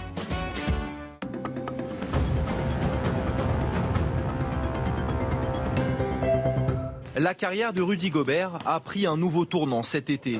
Envoyé à Minnesota, après 9 ans de bons et loyaux services en tant que chef d'orchestre de la défense du jazz, le joueur français de 30 ans est impatient. Quand tu as une nouvelle aventure, tu arrives dans une nouvelle équipe, une nouvelle organisation, euh, forcément il y a toujours, euh, toujours l'envie d'encore plus s'élever et, et voilà l'excitation du nouveau challenge aussi. Mais avant de retrouver les parquets américains, Gobert est d'abord concentré sur son objectif européen avec les Bleus et cet euro qui se profile. En pleine préparation, le pivot a désormais un nouveau rôle à jouer avec les absences de Nicolas Batum et Nando De Colo. Épaulés par Evan Fournier, ce sont désormais eux qui tiennent les rênes de l'équipe. Et c'est vrai que bah là, cette année, euh, les, plus jeunes, on sait qu'ils vont se tourner encore plus vers nous. Donc euh, c'est à nous de, montrer encore plus l'exemple et, d'essayer de faire en sorte que ce groupe soit le meilleur possible. Un groupe épanoui, soudé et dont l'objectif pour 7 euros est clairement affiché. C'est la médaille d'or. Il euh, n'y a, que ça qu'on vise. On ne vise pas la médaille d'argent, on ne vise pas la médaille de bronze. Personnellement, j'en ai assez des médailles de bronze et des médailles d'argent, donc c'est la médaille d'or, c'est clair. Finaliste des derniers Jeux Olympiques et troisième lors de la Coupe du Monde en 2019, Gobert n'a également jamais dépassé le stade des demi-finales de conférence en NBA. L'heure est donc au changement avec, enfin, des titres à la clé. C'était votre programme avec Citia Immobilier. Pour tous vos projets, pensez Citia Immobilier, bien chez soi. On reprend la discussion Tammy il y a quelques minutes donc à propos de ce qui s'est passé hier à l'Assemblée nationale, hein, la désertion, la sortie euh, euh, pendant quelques temps euh, des députés de la NUPES suite aux accusations d'antisémitisme. Je voulais vous faire écouter Agnès Pannier-Runacher, elle était l'invitée de Loïc Signor ce matin dans l'interview politique de CNews et elle revient sur ce positionnement ambigu de LFI sur ces questions d'antisémitisme. Je crois que certains membres de la NUPES entretiennent volontairement une forme euh, d'ambiguïté par rapport à des ennemis de la République ou par rapport à des personnes qui ont des positions clairement antisémites. Euh, Monsieur Corbyn, euh, dont les positions ont été assez directement décriées, notamment des positions antisémites, n'a pas à être valorisé par des membres de la NUPES. Voilà, LFI entretient donc une certaine ambiguïté apparemment, en tout cas certains membres euh, de la NUPES. Au sein de la NUPES, tout le monde n'est pas d'accord. je ne parle pas de la météo, mais de la, météo parlementaire, que la température va baisser. Et les vacances parlementaires vont, faire du bien. Pourquoi? Parce qu'on évoque des sujets euh, très lourds, très sérieux. Euh, l'antisémitisme n'est pas une opinion, mais un délit. On doit faire bloc face à cette question-là. Et je trouve que euh, ça prend un chemin euh, grave, assez dangereux. Quand je vois Julien Audoul sur l'antenne CNews dire que 100% de l'électorat des députés qui qualifient d'extrême gauche sont antisémites. Quand euh, je vois les dernières déclarations de Meyer Habib, il y a quelque chose qui, qui vraiment, moi, me, me fait peur sur le climat politique. Donc je pense qu'il va falloir euh, retrouver du discernement, retrouver ses esprits, euh, pour euh, poser cette question-là de l'antisémitisme qui malheureusement se développe dans la société tout entière. Est-ce qu'il y a derrière l'antisionisme des formes d'antisémitisme qui se développent? Oui. Est-ce qu'il faut être sans faiblesse face à ça? Oui. Mais euh, la charge d'Éric Dupont-Moretti, qui est quand même le garde des Sceaux, je ne la trouve pas calibrée par rapport au portefeuille qui, est le sien. J'ai davantage vu un avocat euh, qui pérore. Euh, si véritablement il y a des paroles, des propos, des actes antisémites qualifiés venant de dirigeants insoumis ou d'autres composantes de la NUPS, alors il faut saisir la justice. J'attire l'attention, si vous tapez sur Google, moteur de recherche actualité, sur des condamnations pour propos ou actes antisémites, vous ne trouverez pas d'actualité de ce côté-là de l'hémicycle, mais plutôt de l'autre côté. donc tout ça n'est pas très, très positif et j'espère vraiment qu'on pourra retrouver un climat politique euh, délesté de, toute cette tension. On ne devrait pas jouer avec euh, ces thématiques-là à des fins politiciennes. Il y, a des instrumentalisations politiciennes, en effet, de différents, d'ailleurs, euh, côtés de l'hémicycle. Mhm. Oui, on ne devrait pas jouer avec, euh, avec ces thématiques, sauf que le problème, c'est que les politiques le font depuis quand même très longtemps, d'instrumentaliser absolument euh, tout ce qui passe sur l'antisémitisme, sur le nazisme, sur le fascisme, etc. Et on a l'impression aujourd'hui, plus l'Assemblée est divisée, en fait, que plus ces noms d'oiseaux ressortent, puisque au lieu de trouver une forme de consensus euh, dans un mode de gouvernement consensuel et, et qui s'écoute, on a au contraire des radicalités qui s'exacerbent. Alors bien sûr, on sait que dans une certaine gauche radicale, il y a quelques, quelques accointances avec une forme d'antisionisme qui confine mm. parfois l'antisémitisme. Ça, c'est connu depuis longtemps et on le voit beaucoup aujourd'hui parce qu'on en parle, alors qu'avant, on n'en parlait pas énormément. Maintenant, il y a quelque chose euh, sur lequel j'ai envie de revenir, c'est le, le théâtre d'Éric Dupont-Moretti. Alors, effectivement, mm. Olivier D'Artigol l'a qualifié d'avocat. Alors, dans son réquisitoire contre la... Qu'il est à la base, Qu'il est à la base. Dans son réquisitoire contre la NUP, il avait plutôt l'air d'un procureur. Et quand il a voulu faire le, le, le, même sketch par rapport au Rassemblement national, il avait l'air d'un mauvais acteur cette fois. Puisqu'il a été obligé, en réalité, pour ne pas être accusé de s'en prendre qu'à la NUP, de ressortir euh, Jean-Marie Le Pen, mm. Péninck, euh, Châtillon, Soral, Dieudonné. On n'a pas vu Soral ou Dieudonné dans la, campagne euh, du Rassemblement national et on ne les voit pas non plus dans l'hémicycle. On ne voit pas le Rassemblement national, comment dire, tenir des propos un petit peu tendancieux par rapport à ces sujets-là, alors qu'au contraire, on voit la NUP non, mais vous, riez, mais c'est une réalité. On voit la nuque, au contraire, jouer, jouer sur le. non, mais si, si, je, je, le dis parce que c'est un peu dommage de la part d'Éric Dupont-Moretti de vouloir tout de suite jouer à une sorte de en même temps en allant sortir des trucs qui sont vieux de 10 ans, 20 ans, 30 ans et qui ne sont pas l'actualité immédiate rigoler Ouais, mais vous savez. Vous le Rassemblement national, on a besoin qu'on fasse une carte de, toutes les personnes qui sont. Mais vous parlez de des en le, problème, mais la réalité, c'est que c'est des gens qui travaillent pour eux. C'est la même chose, en fait. Non, mais il y a une thématique. Vous voulez pas l'entendre, mais. thématique actuelle. on dit pas qu'ils sont antisémites. Non, mais il a raison. Mais il a raison. Non. Parce qu'ils sont toujours dans la sphère. La réalité, c'est qu'ils sont toujours là. D'ailleurs, on a même nous, on a, on a, vous parlez de députés, mais Rachel Keke qui sur son sa page Facebook partageait des propos de Dieudonné et compagnie. La réalité, elle est là aussi. Oh, mais ce qu'on dit, c'est juste qu'on veut que les gens ouvrent les yeux. On ne dit pas qu'ils sont antisémites. Mais ils ne dénoncent jamais les choses avec vigueur. Ils laissent faire certains propos et certaines personnes dans leur entourage. Et il y a, ils sont sur une ligne de crête. On ne dit pas qu'ils le sont. ça s'appelle la complaisance. Mais et la complaisance sur l'antisémitisme, c'est être antisémite aussi. Quand, on, quand on fait de la complaisance vers n'importe quelle discrimination, ça veut dire qu'on accepte cette discrimination. Et la réalité sur nos territoires, pour avoir passé du temps justement dans ces synagogues, à Paris, euh, à, Strasbourg, à Lyon, euh, à Toulon, à Sarcelles. La réalité, c'est qu'aujourd'hui, les Français de confession juive ne, sortent plus de chez eux et que nos synagogues sont des bunkers. Et personne ne veut en parler.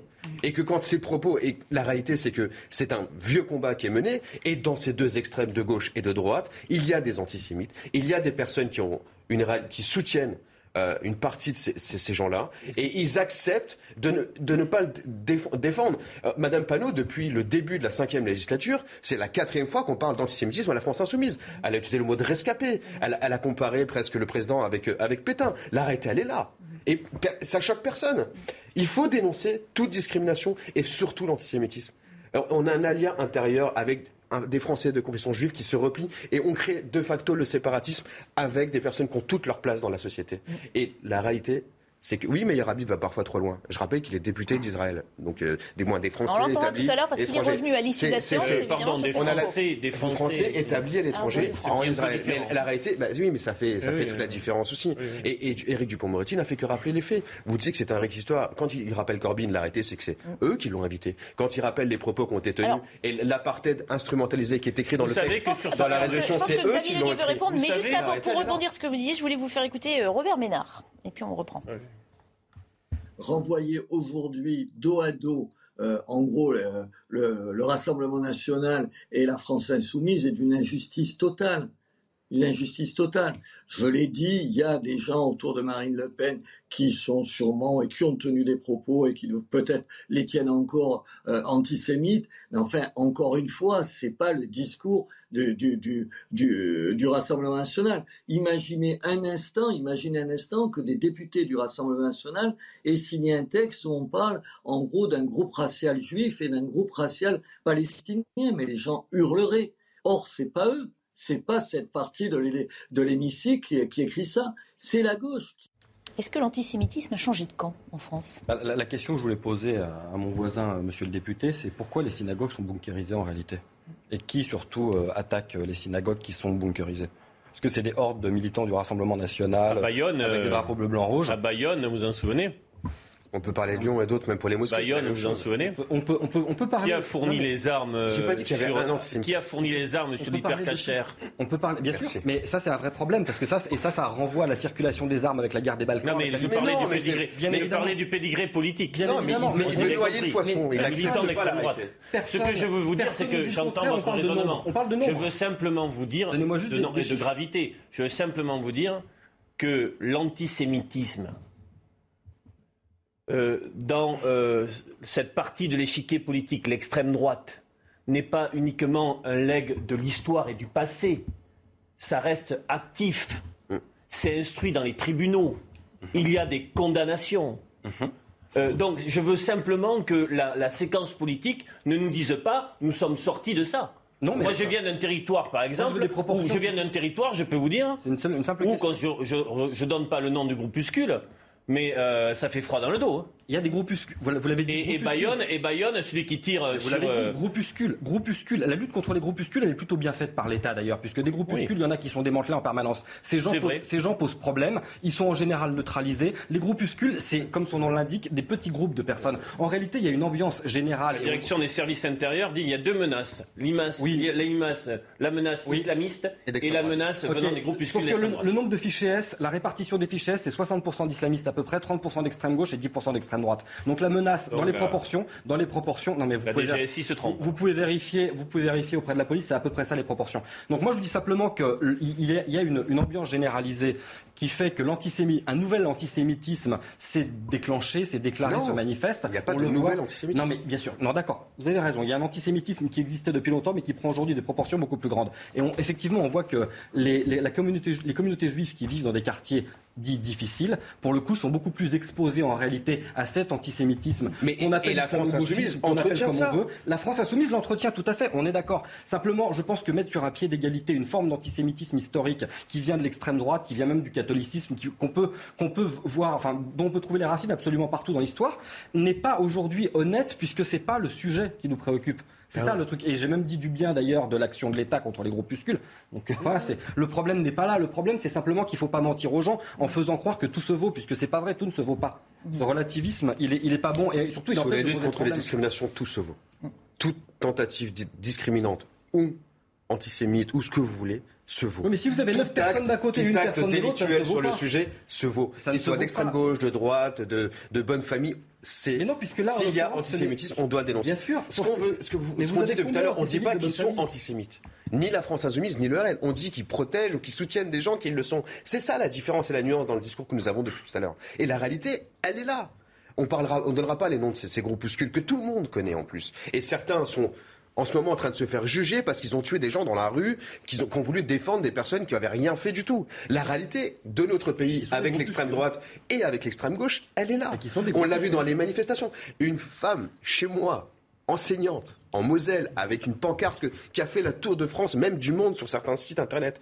Elle est enseignante d'extrême droite traditionnelle, c'est réel, et elle l'a reconnu et elle l'assume. Il y a un véritable antisémitisme d'extrême droite, il y a un antisémitisme d'extrême gauche, il y a un antisémitisme de banlieue qui est entretenu par les frères musulmans et certaines autres personnes qui oublient que les musulmans ont protégé les, les, juifs pendant longtemps et qu'ils ont vécu ensemble dans le euh, bassin méditerranéen pendant des siècles et ça n'a jamais posé de problème.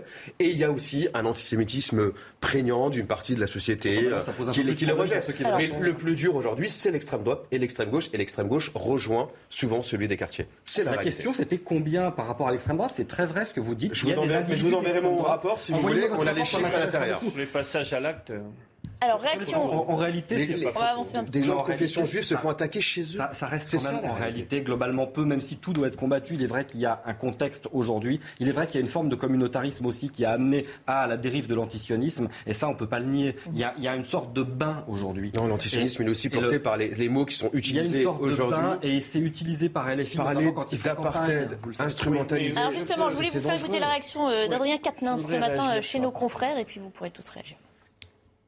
Cette résolution est une résolution d'initiative de nos camarades Du communistes. Parti communiste. ouais. Moi, je vais vous dire, j'ai- retiré euh, ma signature simplement pour pas prêter le flanc Vous à, une, retiré à une polémique. Je, je ne suis pas signataire de ce texte, mais certains de mes collègues le sont. Et je Ah, vais vous vous l'avez dire- signé. Vous Non, mais je faites, la- faites partie de, de ceux qui ont signé mais cette. euh, précisément, mais vous l'avez retiré. Précisément pour une raison, je vais vous dire pourquoi. Parce que j'ai bien vu l'instrumentalisation, la petite politicaillerie qui était faite sur le dos de la lutte contre l'antisémitisme, notamment par les membres du gouvernement.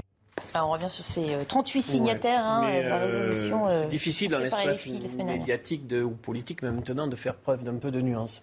Le terme apartheid a fait débat et polémique. Je comprends qu'il ait fait débat et polémique parce que on- il n'y a pas de, aucune pertinence et aucune réalité à mettre Israël égale Afrique du Sud sous le régime de l'apartheid.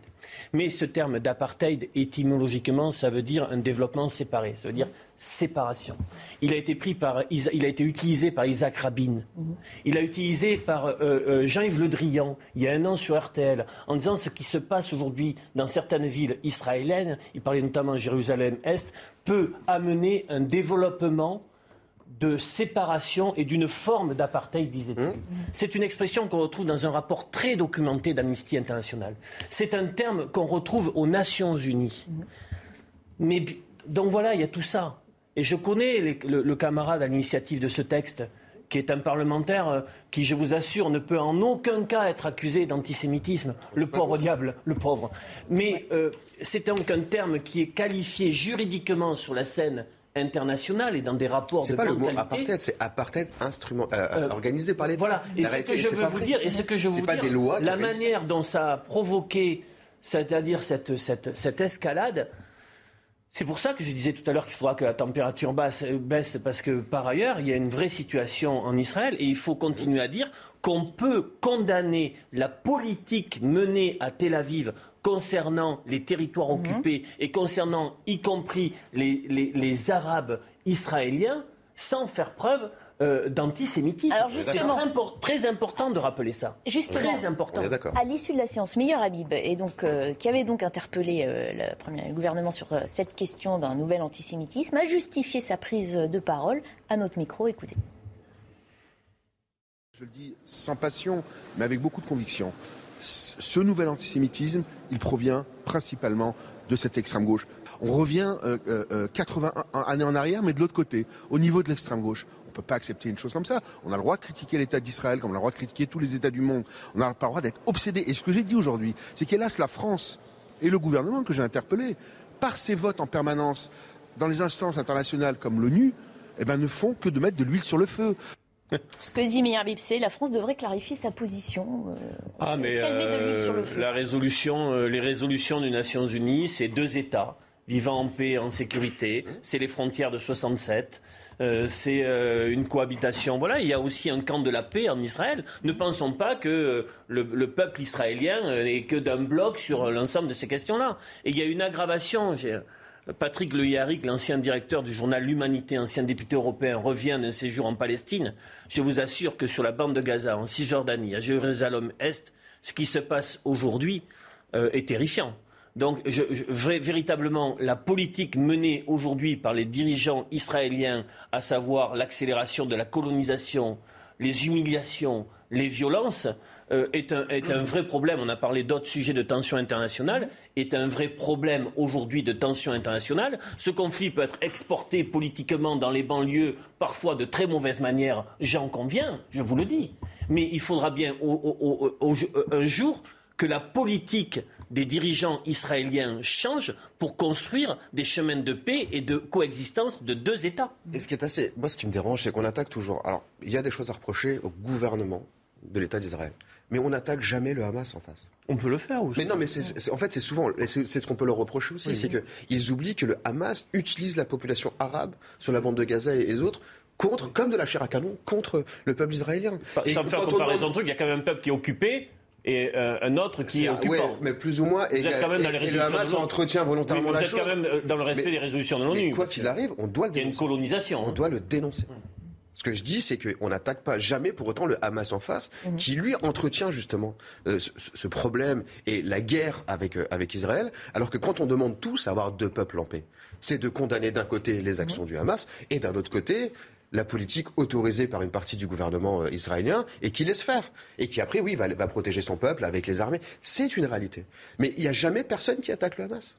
Quand on met des enfants volontairement dans certains endroits parce qu'on envoie des roquettes de là et qu'on sait qu'on va se faire tirer dessus, il y a l'utilisation volontaire en fait des images parce qu'ils sont dans la même logique que Al-Qaïda et les autres. La réalité, elle est là. Et sur nos, dans nos banlieues, sur la position de la dans, France, dans nos banlieues, la réalité c'est que, c'est ça Est-ce qu'il faut euh, Elle est claire la position de la France, mais Meir Habib aime bien toujours en rajouter un peu parce qu'il trouve que c'est jamais suffisant. Lui, il aimerait, il aimerait que ça soit du 100% d'accord. On peut pas être 100% d'accord avec ce qui se passe aujourd'hui sur ces territoires. Donc oui, la France a toujours été claire sur ses résolutions. D'ailleurs, la dernière résolution sur le sujet, c'est nous qui l'avons portée sur l'antisionisme et l'antisémitisme au sein de l'Assemblée nationale. Donc la France a toujours été claire, et sur ses votes à l'ONU, et au niveau européen, et au niveau français.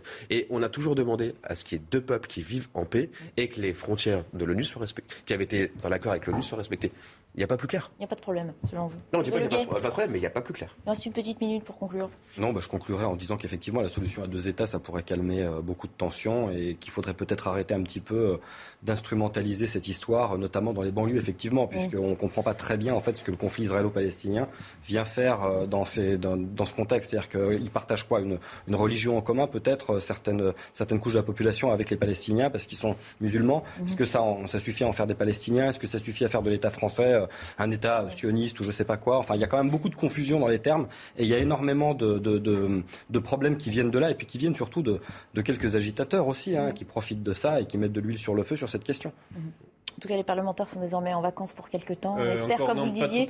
Ah. Ben, on va attendre de voir ce qui se passe. on a une commission mixte paritaire avec le Sénat. Déjà, ça se termine ce soir. Voilà. À partir de demain, un peu de repos pour apaiser les, les, esprits. Merci en tout cas euh, à vous d'avoir euh, agité de vos lumières, de vos esprits l'émission d'aujourd'hui. Je change d'invité dans un instant, mais Midi News se poursuit. J'espère que ce sera en votre compagnie.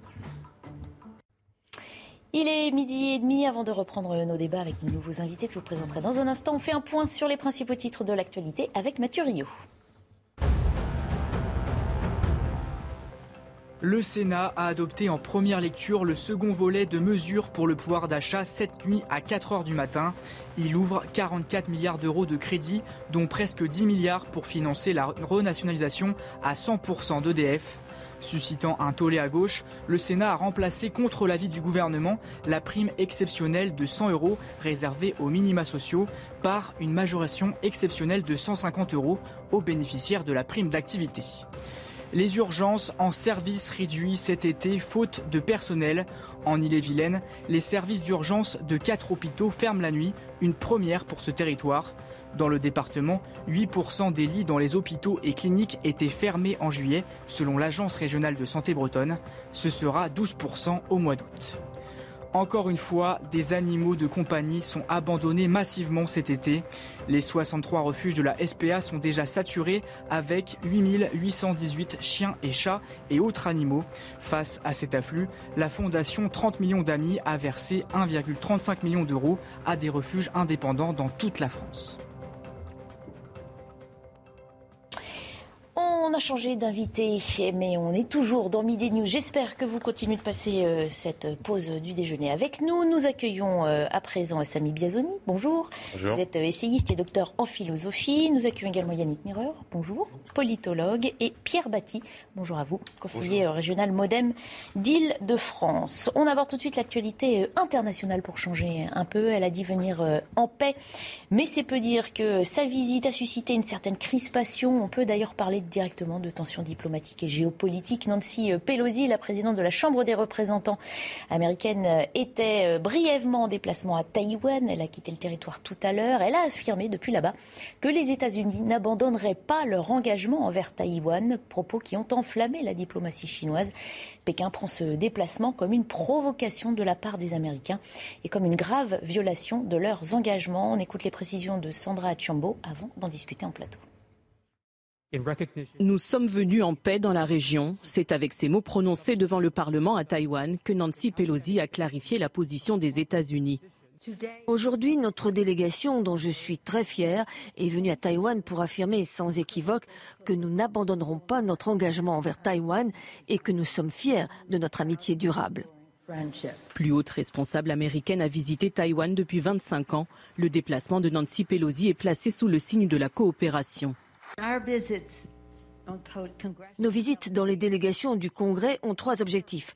Le premier est la sécurité, la sécurité de notre peuple, la sécurité mondiale.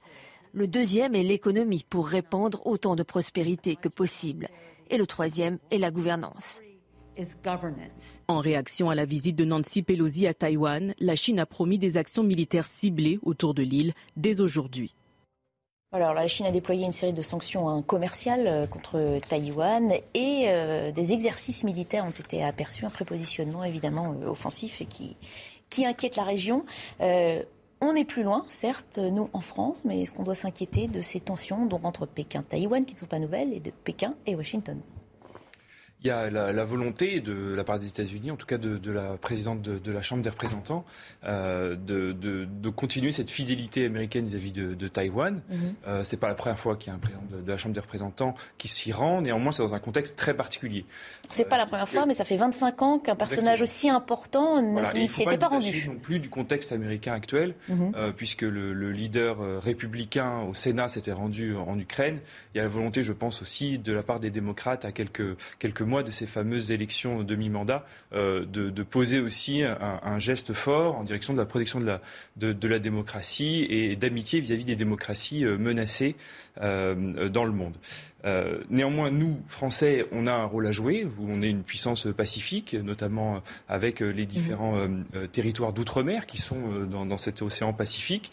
On a toujours montré notre attachement aux démocraties, au respect du droit international, puisque Taïwan est aussi tributaire d'un certain d'accords de protection sécuritaire et il est absolument nécessaire de les protéger et de, et de protéger ce, ce, territoire démocratique. La voix de la France, elle passe par quoi? La diplomatie pure du dialogue, d'une négociation Là, en l'occurrence, euh, on le voit, c'est du, dialogue, c'est de, la, euh, diplomatie. Néanmoins, la France développe aussi ses liens euh, dans, ce, dans cette région-là, ses liens de sécurité, notamment militaires, en termes d'armement. on a vu les dialogues qu'on a pu avoir notamment avec l'Inde, qui, est aussi un acteur majeur dans, cette région-là.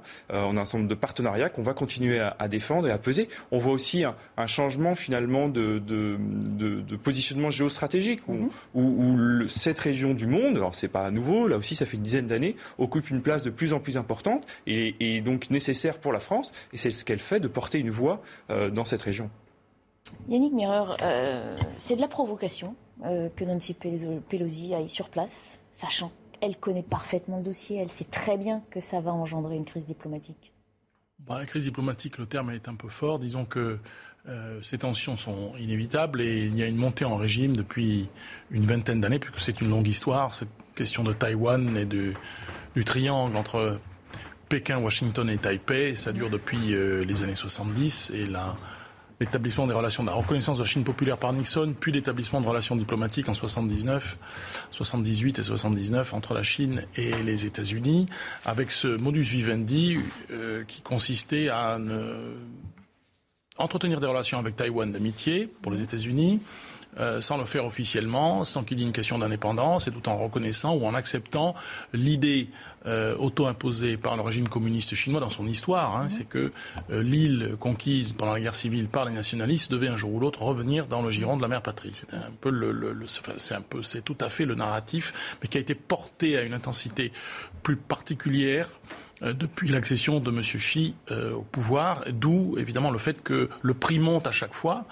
Euh, et que c'est un petit peu un jeu de chat et de souris de savoir euh, jusqu'où on peut aller.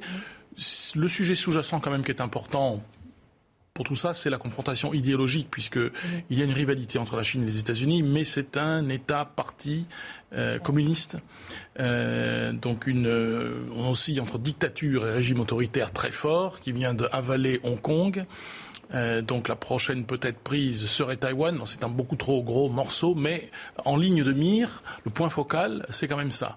Et donc on ne peut pas simplement réduire ces questions à des questions de tensions géopolitiques et des rivalités géopolitiques. Il y a quand même fondamentalement pas une guerre froide, mais il y a une confrontation idéologique euh, incontournable, si je puis dire, entre les États-Unis, les pays occidentaux et le régime chinois. Va évidemment revenir euh, sur euh, tous ces points. Samy Bienvenu, votre regard peut-être, et puis on va poursuivre les discussions. Ouais. Alors en fait, on, constate un décalage quand même relativement important. Alors certes, symboliquement, euh, et vous, vous le disiez très très bien, euh, c'est pas un acte diplomatique mineur que de se mhm. déplacer, mais à ce que je sache, les États-Unis sont des alliés historiques de Taïwan, des amis de Taïwan, et donc c'est normal qu'ils puissent se déplacer, même à ce niveau-là de, de, la diplomatie. ce qui est intéressant, c'est de voir l'évolution du discours et des réactions du régime chinois. Le régime chinois a fait de la, ce qu'on appelle de la guidance euh, en politique euh, américaine, un peu comme Poutine l'a fait en Europe, c'est-à-dire que ça fait un certain nombre d'années que, que des discours sont tenus, et ces discours sont velléitaires pour parler très gentiment, plus que velléitaires, vis-à-vis du territoire euh, taïwanais. C'est-à-dire qu'à horizon 2030, on sait que des choses se passeront mhm. ou pourraient se passer. Donc ce qui se passe, c'est que là, on assiste à la montée, à la gradation euh, finalement euh, de, des intentions chinoises et, et c'est un prétexte de plus pour pouvoir affirmer mhm. la volonté d'expansion euh, chinoise. Par ailleurs, un point qui n'a pas été évoqué, au-delà de la dimension symbolique, de la dimension purement diplomatique, des relations d'amitié, il faut bien comprendre que se jouent deux autres choses. Un, le positionnement géostratégique et les équilibres géostratégiques mondiaux c'est-à-dire le leadership chinois et la capacité d'avoir euh, accès euh, au territoire maritime de la région euh, de manière différente, avec ou sans Taïwan, et très rapidement aussi, économiquement, l'accès à l'industrie des semi-conducteurs, qui est extrêmement centralisée à Taïwan, qui a accès à cette industrie-là, qui contrôle cette industrie, contrôlera probablement le progrès du monde à l'avenir. Et pour poursuivre la discussion, euh, je suis ravie d'accueillir euh, François Chichungu. Bonjour. Merci beaucoup d'avoir euh, accepté notre invitation. Vous êtes l'ambassadeur de Taïwan. Vous avez le titre d'ambassadeur. Hein, oui, représentation de Taïwan en France. Oui. on le disait, cette crise n'est pas, n'est pas nouvelle. Les tensions existent depuis de nombreuses années entre Taïwan et la Chine. Comment vous, vous voyez ce qui se passe depuis la visite de Nancy Pelosi? Alors je vois, tout à l'heure j'ai entendu dire, euh, nos invités dire que c'est euh, c'est une sorte de querelle euh, idéologique. En effet, il n'y a pas que ça. C'est aussi la volonté de, la Chine, surtout de ce président-ci, qui va bientôt être élu président à vie, de vouloir dominer le monde. si nous regardons comment la Chine s'est développée dans le passé, c'est-à-dire sans Taïwan, ils ont quand même pu devenir une puissance mondiale.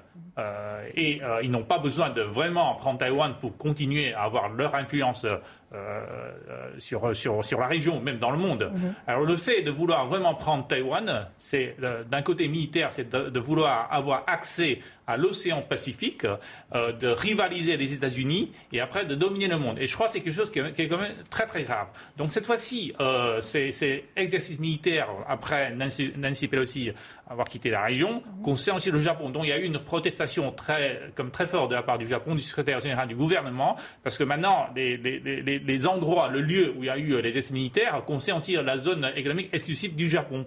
Euh, donc euh, nous voyons, euh, c'est pas seulement Taïwan qui est concerné, le Japon, mais aussi également la France. Vous devez savoir qu'à Taïwan, il y a 5000 Français qui vivent sur place. Et maintenant, l'exercice militaire qui est en train de se faire, ça consiste, ça, ça, concerne six zones qui, qui, qui, qui encerclent Taïwan. Mhm. et, et, donc, il y a aussi des intérêts français qui sont concernés. Mhm. Donc, encore une fois, ce que je vais terminer là-dessus, c'est que cette ambition chinoise qui se manifeste de plus en plus de vouloir conquérir un État souverain, je crois, devient vraiment une préoccupation mondiale mhm. que tout le monde doit regarder euh, avec beaucoup plus d'attention et essayer, de faire la prévention et aussi la gestion de la crise. La prévention, ça passerait par quoi la prévention dans un dossier aussi euh, délicat et explosif bah, de, de, ma part, la prévention se passe par euh, cette sorte de, de, de, de, euh, c'est-à-dire de, de, parler publiquement en ce qui concerne Taïwan. Parce que vous savez, euh, le but de Taïwan, c'est de faire disparaître Taïwan. C'est que, tout le monde ne voit plus Taïwan. oui, de faire disparaître Taïwan dans le monde. C'est comme les Chinois, c'est en train de faire disparaître l'identité tibétaine, l'identité des Ouïghours, la démocratie de Hong Kong, tout ce qui s'oppose à la Chine, la Chine le fait disparaître.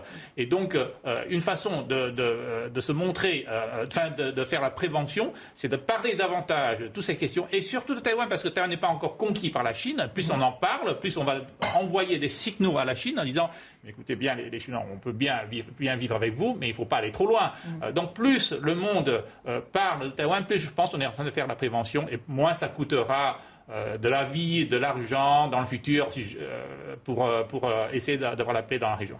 Yannick Merrier, c'est crédible ça de dire à la Chine, écoutez, réduisez vos ambitions, parce que la Chine depuis le début, elle dit tout à l'heure, un spécialiste des questions internationales nous disait la question n'est pas de savoir si elle va le faire, c'est quand elle va le faire, cette prise de Taïwan. Oui, enfin c'est une façon d'aborder les choses, étant donné que la Chine se retrouve elle-même, enfin le régime chinois se retrouve un petit peu prisonnier de ses propres positions, euh, de ses propres principes, à savoir le narratif historique, la mission historique du communisme chinois, qui est de reprendre cette île-là, qui était celle où avaient fui les nationalistes dirigés par Chiang Kai-shek, et ce qui m'offre la transition à le point supplémentaire que je voulais euh, évoquer après les, les, commentaires de Monsieur, c'est que euh, il y a eu un changement qualitatif aussi très important qu'il ne faut pas oublier à mesure que les générations changent. Historiquement, le Kuomintang n'était pas un parti pro-indépendantiste. Euh, or, les générations évoluent et il y a eu surtout, à partir dans les années 2000, le Parti démocratique qui est au pouvoir aujourd'hui, qui est lui ouvertement indépendantiste. En particulier le président Chen dans les années 2000, qui était un militant très clair, assez euh, euh, sans, sans, détour pour l'indépendance de Taïwan. Donc les, choses ont un petit peu monté en, en régime, si je puis dire, et c'est à nouveau le cas là avec Madame Tsai. Et ce qu'il se passe depuis, j'imagine que vous serez d'accord avec moi, c'est que la conscience nationale taïwanaise, au fond, à mesure que les générations évoluent, que l'économie se transforme, parce que Taïwan est un pays comme un autre, euh, Prospère, euh, du point de vue euh, des institutions et de l'esprit général qui le, qui le gouverne économiquement et politiquement, un pays démocratique, pour faire clair. Euh, il y a une, une, intériorisation euh, de la spécificité taïwanaise. Et donc, euh, cet élément-là rend de plus en plus difficile le discours chinois qui ne tient plus exactement la route, autre que le narratif historique dont je vous parlais et qui appartient spécifiquement pas tellement aux Chinois eux-mêmes, au peuple chinois, mhm. mais un régime dictatorial, un régime communiste, qui joue, pour finir aussi, c'est le cas de M. Xi, la carte du nationalisme exacerbé en Chine pour des questions domestiques. Parce que s'il est l'empereur à vie bientôt euh, qu'il s'apprête à devenir, contre les règles qui avaient été établies d'ailleurs par euh, Deng Xiaoping, le, grand réformateur, le petit timonier, le grand réformateur de la Chine, il n'a pas que des amis en interne. Mhm. Donc euh, ça n'est pas non plus un monolithe, le Parti communiste chinois. Mhm. C'est très resserré. Il a réduit à deux, de deux membres le, le, le Politburo, mais il n'en demeure pas vrai pas moins qu'il y a des débats très forts en interne. Mhm.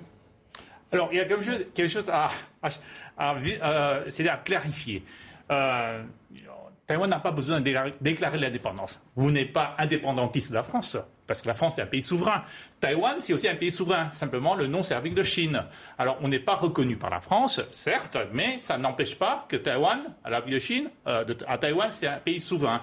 Donc, vous parlez du, du, du KMT et tout ça bah, ils ne sont pas non plus maintenant un parti indépendantiste, parce que la plupart, plus de 80% des Taïwanais se considèrent comme euh, une nation souveraine. Existante. Alors, existante. Euh, l'autre chose, c'est à chaque fois qu'on parle Taïwan, on commence simplement par la guerre civile. Mais l'histoire de Taïwan remonte plus loin. Les premiers pays qui sont installés, c'était des Européens. On l'oublie tout le temps. Vous savez, l'ancien nom de Taïwan, c'était Formose. Formose, c'est quoi? C'est un nom européen. Mhm. Et là, quand les Européens, c'est les, Britanniques ont pris Hong Kong, Hong Kong, c'est un nom chinois. Donc en, en, cantonais, c'est Hong Kong. Euh, euh, en taïwanais, c'est Hongkong. En cantonais, c'est Hong Kong. Donc là, comme c'était un territoire chinois, ils ont nommé Hong Kong parce que c'était chinois. Tandis que Taïwan, puisque ça appartenait à personne. Donc il y avait un nom Formose qui, qui a été qui a dénommé. Après Taïwan c'est devenu après. Donc Taïwan n'appartient pas à la Chine depuis l'éternité. Ça c'est une, fausse idée. Mais je suis tout à fait d'accord. On ne va pas tout dire d'un coup. Mais vous avez parfaitement raison. Mais c'est vrai que oh, c'est pour ça que j'insiste sur le narratif historique du Parti communiste chinois, parce qu'en réalité bah, Taïwan c'est quelque chose de tout à fait négligeable à mhm. l'échelle de la Chine et ça n'a jamais particulièrement été, euh, comment dirais-je, revendiqué ou évoqué comme faisant un sacro-saint parti de, de, l'empire euh, de l'empire chinois. Et donc c'est pour ça qu'il y a cette, cette, cette, dimension idéologique très forte, euh, sauf qu'elle s'écarte de plus en plus de réalité à mesure que les générations avancent. Mhm. Et puis conquérir Taïwan, moi je pense qu'il y aura un prix trop lourd. Vous savez, le PNB de Taïwan, c'est plus la moitié de la Russie, c'est plus un quart de la France, entre un tiers et un quart de la France, et 800 milliards de dollars américains, c'est à peu près comme la Turquie.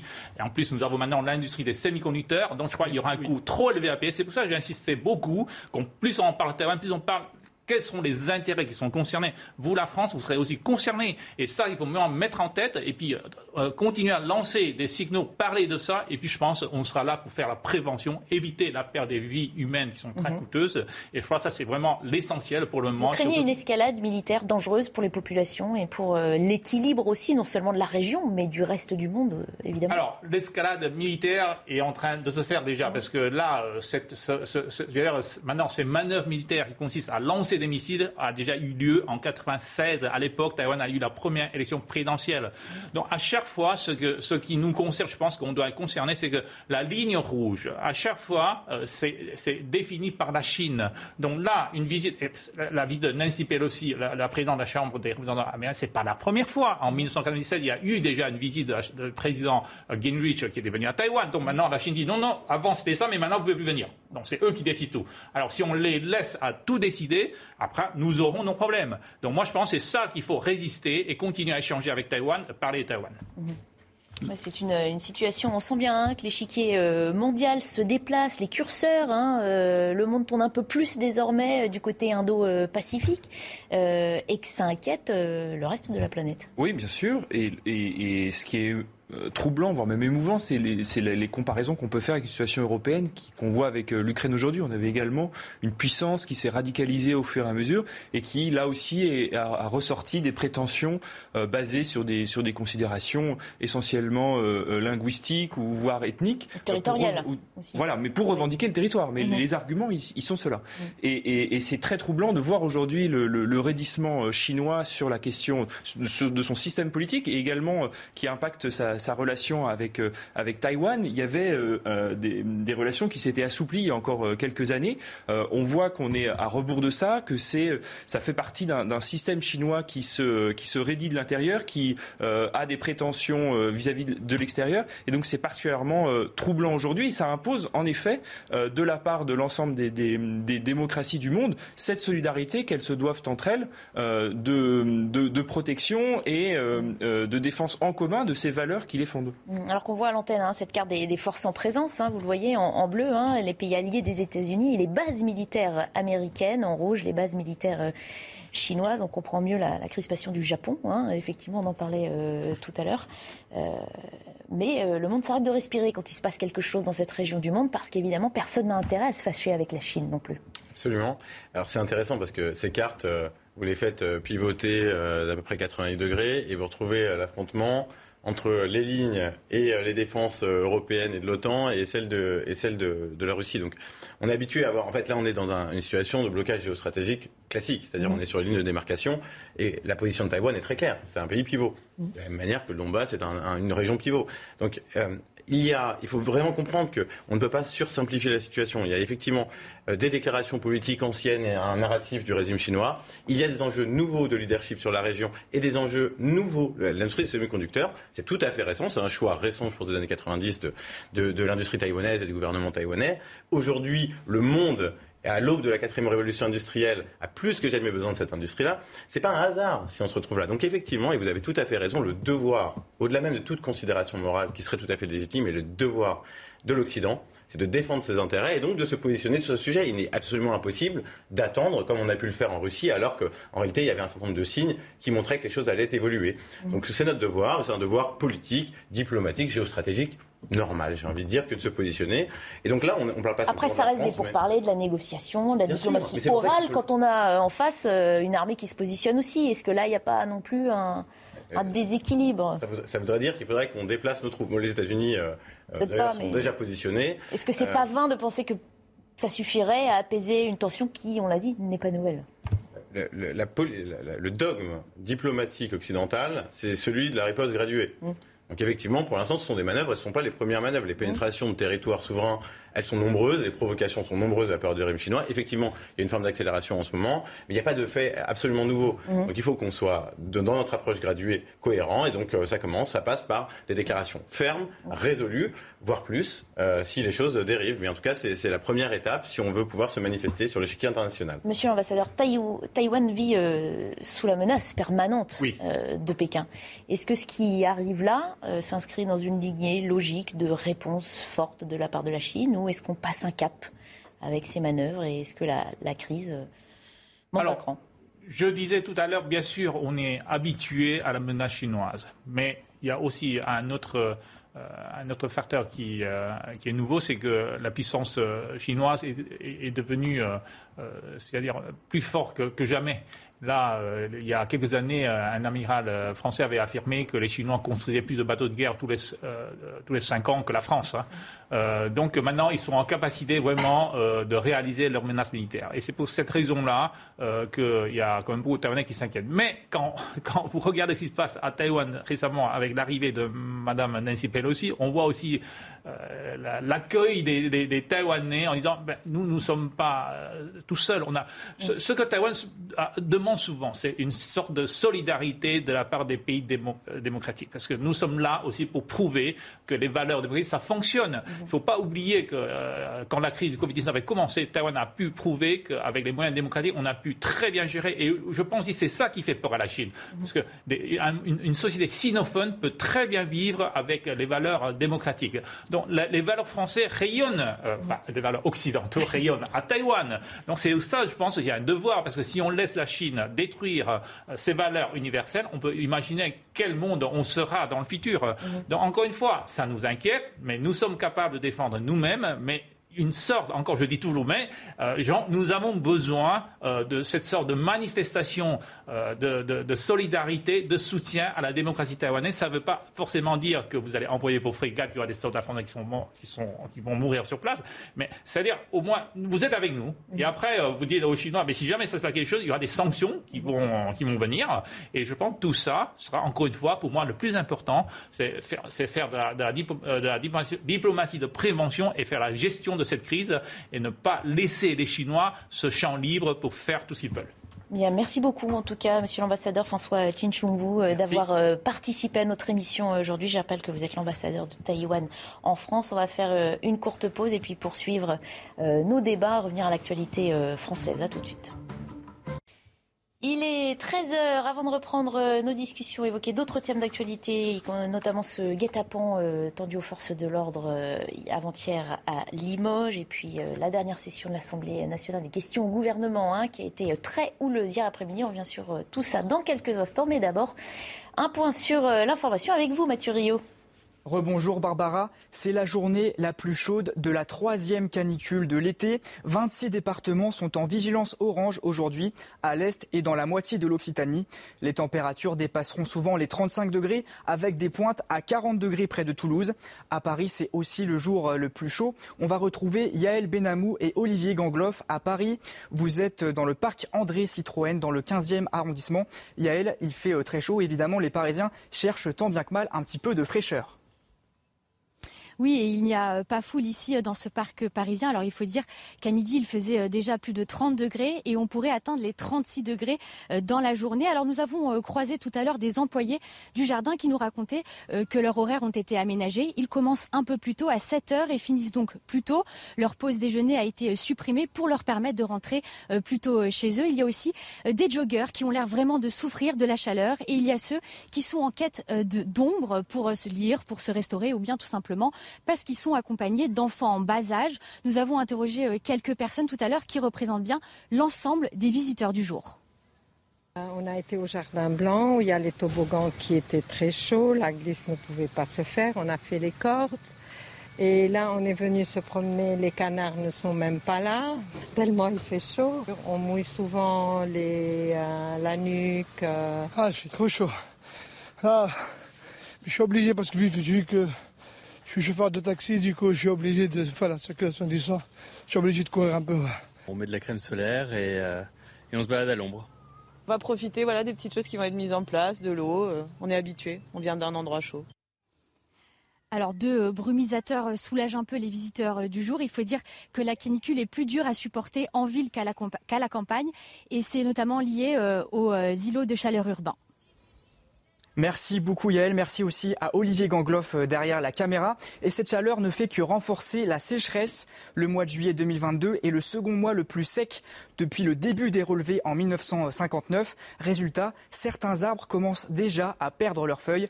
Les explications de notre journaliste météo Karine Durand. Vous l'avez sans doute remarqué, dans les villes comme dans les campagnes, au nord comme au sud, euh, beaucoup d'arbres ont déjà commencé à perdre leurs feuilles. D'autres affichent des couleurs euh, rouges, orangées, exactement comme à l'automne. Et tout cela est causé par la succession de canicules et de sécheresses que nous connaissons. Il faut savoir que, comme nous, les arbres transpirent. Ils rejettent l'eau absorbée par leurs racines, par, de, par des petits trous qui sont situés euh, justement dans leurs feuilles. Et cela permet d'abaisser la température de leur feuillage. Euh, s'il n'y a pas assez d'eau dans le sol, comme c'est le cas actuellement, eh bien cette transpiration ne peut pas s'effectuer. Donc les feuilles euh, finissent par brûler, par changer de couleur, comme à l'automne, et puis elles tombent. C'est un mécanisme de protection, de survie pour l'arbre qui se débarrasse du superflu, tout simplement, euh, ces feuilles. Alors certains arbres sont plus touchés que d'autres. Les chênes, par exemple, sont beaucoup moins touchés car ils ont des racines plus profondes et donc ils peuvent mieux absorber le peu d'eau qu'il y a euh, dans euh, le sol. Il y a un problème justement avec ce mécanisme. Alors déjà, forcément, c'est qu'il n'y a plus d'ombre. S'il n'y a plus de feuilles, il n'y a plus d'ombre. Donc le climat se réchauffe sur cette zone en particulier. Mais en plus, la transpiration des plantes et des arbres permet de toute manière d'abaisser la température. Donc lorsque ça ne s'effectue plus, et en plus lorsqu'il n'y a plus d'ombre, malheureusement c'est un cercle vicieux qui se met en place et qui empire le réchauffement climatique. Ces images à Taïwan, Nancy Pelosi a achevé sa visite. La présidente de la Chambre des représentants américaine a repris l'avion pour quitter l'île. Ce déplacement historique et polémique a suscité la colère de la Chine. Pékin a annoncé ce matin des sanctions commerciales contre Taïwan et l'armée chinoise commencera demain des exercices militaires à tir réel dans les airs et en mer. Voilà pour l'essentiel de l'information à 13h. La suite des débats, c'est avec vous, Barbara. Merci beaucoup Mathieu. On vous retrouve un petit peu plus tard dans l'après-midi. On revient à nos euh, débats d'actualité avec euh, ces hommes qui avaient été appelés pour éteindre un incendie de véhicule, mais qui ont essuyé dès leur arrivée des tirs de cocktails Molotov et de mortiers d'artifice. C'est un nouveau guet-apens qui a été tendu à des pompiers, à des policiers à Limoges. Les faits se sont déroulés dans la nuit de lundi à mardi. Une quarantaine d'individus sont pris pendant 5 heures à ces forces de l'ordre. Précision de Clémence Barbier. Sur cette vidéo, on entend les tirs de mortier d'artifice et les cocktails Molotov tirés par des jeunes cagoulés. Pompiers et policiers sont ciblés alors qu'ils interviennent pour un véhicule incendié dans ce quartier sensible de Limoges dans la nuit de lundi à mardi. Euh, nous avons la police municipale qui est intervenue en complément de la police nationale et heureusement puisqu'ils euh, étaient organisés en guérilla urbaine avec des contournements, en essayant de prendre les forces de police euh, par derrière. Enfin, ça, ça, a été vraiment quelque chose de très compliqué. Et ce qui me fait peur et ce qui m'inquiète, c'est que c'est très organisé. Aucun agresseur n'a été interpellé. Pourtant, les policiers réclament de criminaliser ces guet-apens face à la gravité des événements. Il y a un mot qui m'insupporte depuis quelques semaines, qu'on entend un petit peu partout, c'est le mot de voyou. Ça veut dire quoi un voyou? Ça, pour moi, c'est totalement dépassé. Maintenant, on va parler de criminels. Parce que le texte, il existe, le guet-apens contre les policiers, contre les pompiers. Vous l'avez bien dit, ils sont là pour, apporter, pour porter secours. Ce sont des criminels. L'article 222-14-1 du Code de procédure pénale, il est là. Il faut l'appliquer. Les affrontements ont pris fin vers 3h30 du matin. Une enquête a été ouverte. Pierre Batu, est-ce que euh, piéger les forces de l'ordre et euh, menacer directement leur vie est en train de devenir un, une sorte de loisir d'une partie de la jeunesse française euh, non, euh, c'est pas, pas ce sujet-là. Il faut d'abord exprimer toute notre solidarité vis-à-vis des, policiers et des pompiers mhm. euh, qui sont qui sont intervenus cette nuit. Euh, et qui ont vécu en effet ces, ces plusieurs heures euh, d'horreur. C'est extrêmement choquant. Il y a même des véhicules qui ont été utilisés, euh, qui ont été projetés sur ces, sur ces fonctionnaires de police ou, ou de, de, pompiers. Et donc il faut déjà témoigner de la solidarité et condamner avec les, les, termes les plus, les plus forts, les plus fermes, ce type d'acte. Et on se rend compte que tout simplement la politique menée de soutien aux forces de l'ordre mmh. depuis plusieurs années trouve toute sa validation ici. Déjà, on avait eu plusieurs actes euh, qui avaient permis, euh, qui avaient réveillé les consciences et qui avaient euh, amené ce, ce soutien vis-à-vis de, nos forces de l'ordre. Mais attendez, pardon, de quel soutien parlez-vous? On parle de 5 heures d'affrontement. Bien sûr. Euh, non, paraît extrêmement long dans la mesure où les non, mais de on a des forces de l'ordre qui sont dans le débat public régulièrement attaquées mhm. injustement, euh, puisque euh, certaines euh, formations politiques utilisent ce sujet-là à mauvais escient pour cliver, euh, pour faire du, du peut-être même du clientélisme dans certains dans certains quartiers, et c'est profondément dommageable euh, pour ces fonctionnaires de police qui sont, eux, sur le terrain euh, tous les jours, euh, qui subissent ces affrontements-là. Et donc, il faut, en effet, Mhm. les, les soutenir. Il y a eu des réformes également du code pénal destinées, justement, à, à protéger davantage ces, ces, fonctionnaires de police et à pouvoir pro prononcer des condamnations plus fortes et plus tôt, surtout, vis-à-vis -vis des, des, personnes qui, qui, qui, se mènent à ce genre de, de pratiques absolument scandaleuses. Bah, ce qu'on entend malheureusement plus souvent de la part de, de ces policiers, on l'a entendu encore dans, dans, ce reportage, c'est justement, ils plus de moyens, plus de soutien euh, pour ne pas devoir euh, faire face, euh, Samy Bezoni, à ce qu'il faut bien appeler un défi permanent maintenant par rapport à l'autorité qu'il représente. Il y a eu un, délitement de cette autorité, on ne reviendra pas sur, sur l'histoire de ce délitement. Il y a effectivement, c'est vrai, la réaffirmation, mais les attaques sont telles que cette réaffirmation d'un soutien a été nécessaire, mais ça ne suffit pas. C'est-à-dire qu'effectivement, là, on parle de criminalisation de ce type de guet-apens dans n'importe quelle autre condition. Et là, il y a des circonstances aggravantes. Ce serait absolument justifié. C'est-à-dire qu'il faut que la réponse judiciaire, elle soit à la mesure de la gravité des faits. On joue avec la vie d'individus. Et en plus, il y, a, il, y a pas, il y a unanimité sur ce sujet. C'est-à-dire, vous interrogez les Français quant à leur soutien euh, euh, quand, euh, lorsque ces, ces, agressions surviennent euh, et qu'elles viennent. Euh, concerner des pompiers, euh, elles viennent concerner des policiers, ce soutien est absolument unanime. Donc, des maires, des enseignants, et même, et même hein, de l'opinion. Toute la société. D'ailleurs, ouais. aujourd'hui, à part effectivement quelques personnes qui instrumentalisent cette question euh, à, à, des fins politiques, il y a une union nationale sur le sujet. Donc, il est temps d'agir, d'agir avec fermeté. Euh, il ne s'agit pas de remplacer un flashball par un autre modèle. Il ne s'agit pas d'ajouter 3% de policiers parce que la question des moyens, elle est essentielle. Il faut la traiter, mmh. mais elle ne résoudra pas le problème. C'est-à-dire mmh. qu'il faut une réponse coordonnée qui est à la fois symbolique, c'est celle de la réponse des autorités. Elle est aussi judiciaire, c'est celle de la fermeté et l'adaptation des lois, notamment euh, en considérant euh, la gravité et les circonstances aggravantes de, de ces situations. Et c'est celle des moyens. Mais, mais c'est un triptyque. Mmh. Et ce triptyque, malheureusement, il est assez peu euh, utilisé de cette manière-là. Il est souvent euh, défait, déconstruit euh, et remplacé par des mesurettes qui ne changent pas la situation, d'où les faits qui se produisent. Mmh. Il semble aussi que l'amende, la première étape, la peine de prison ne fasse plus tellement peur à certains délinquants qui, voilà, se croient au-dessus des lois et peut-être parce qu'ils voient qu'en face les moyens ne sont peut-être pas suffisants, eh bien, continuent de s'en prendre aux forces de l'ordre qui ne représentent plus du tout une autorité. Non, ça on peut dire que par rapport à notre sujet précédent, on n'est certainement pas aux États-Unis. Donc, je crois malheureusement non, mais pour, des, pour des pays qui sont à peu près comparables aux nôtres quand même. Bon, la Chine c'est autre chose. Euh, quoique parfois certaines méthodes peuvent être plus efficaces, mais en fonction de crises vraiment graves.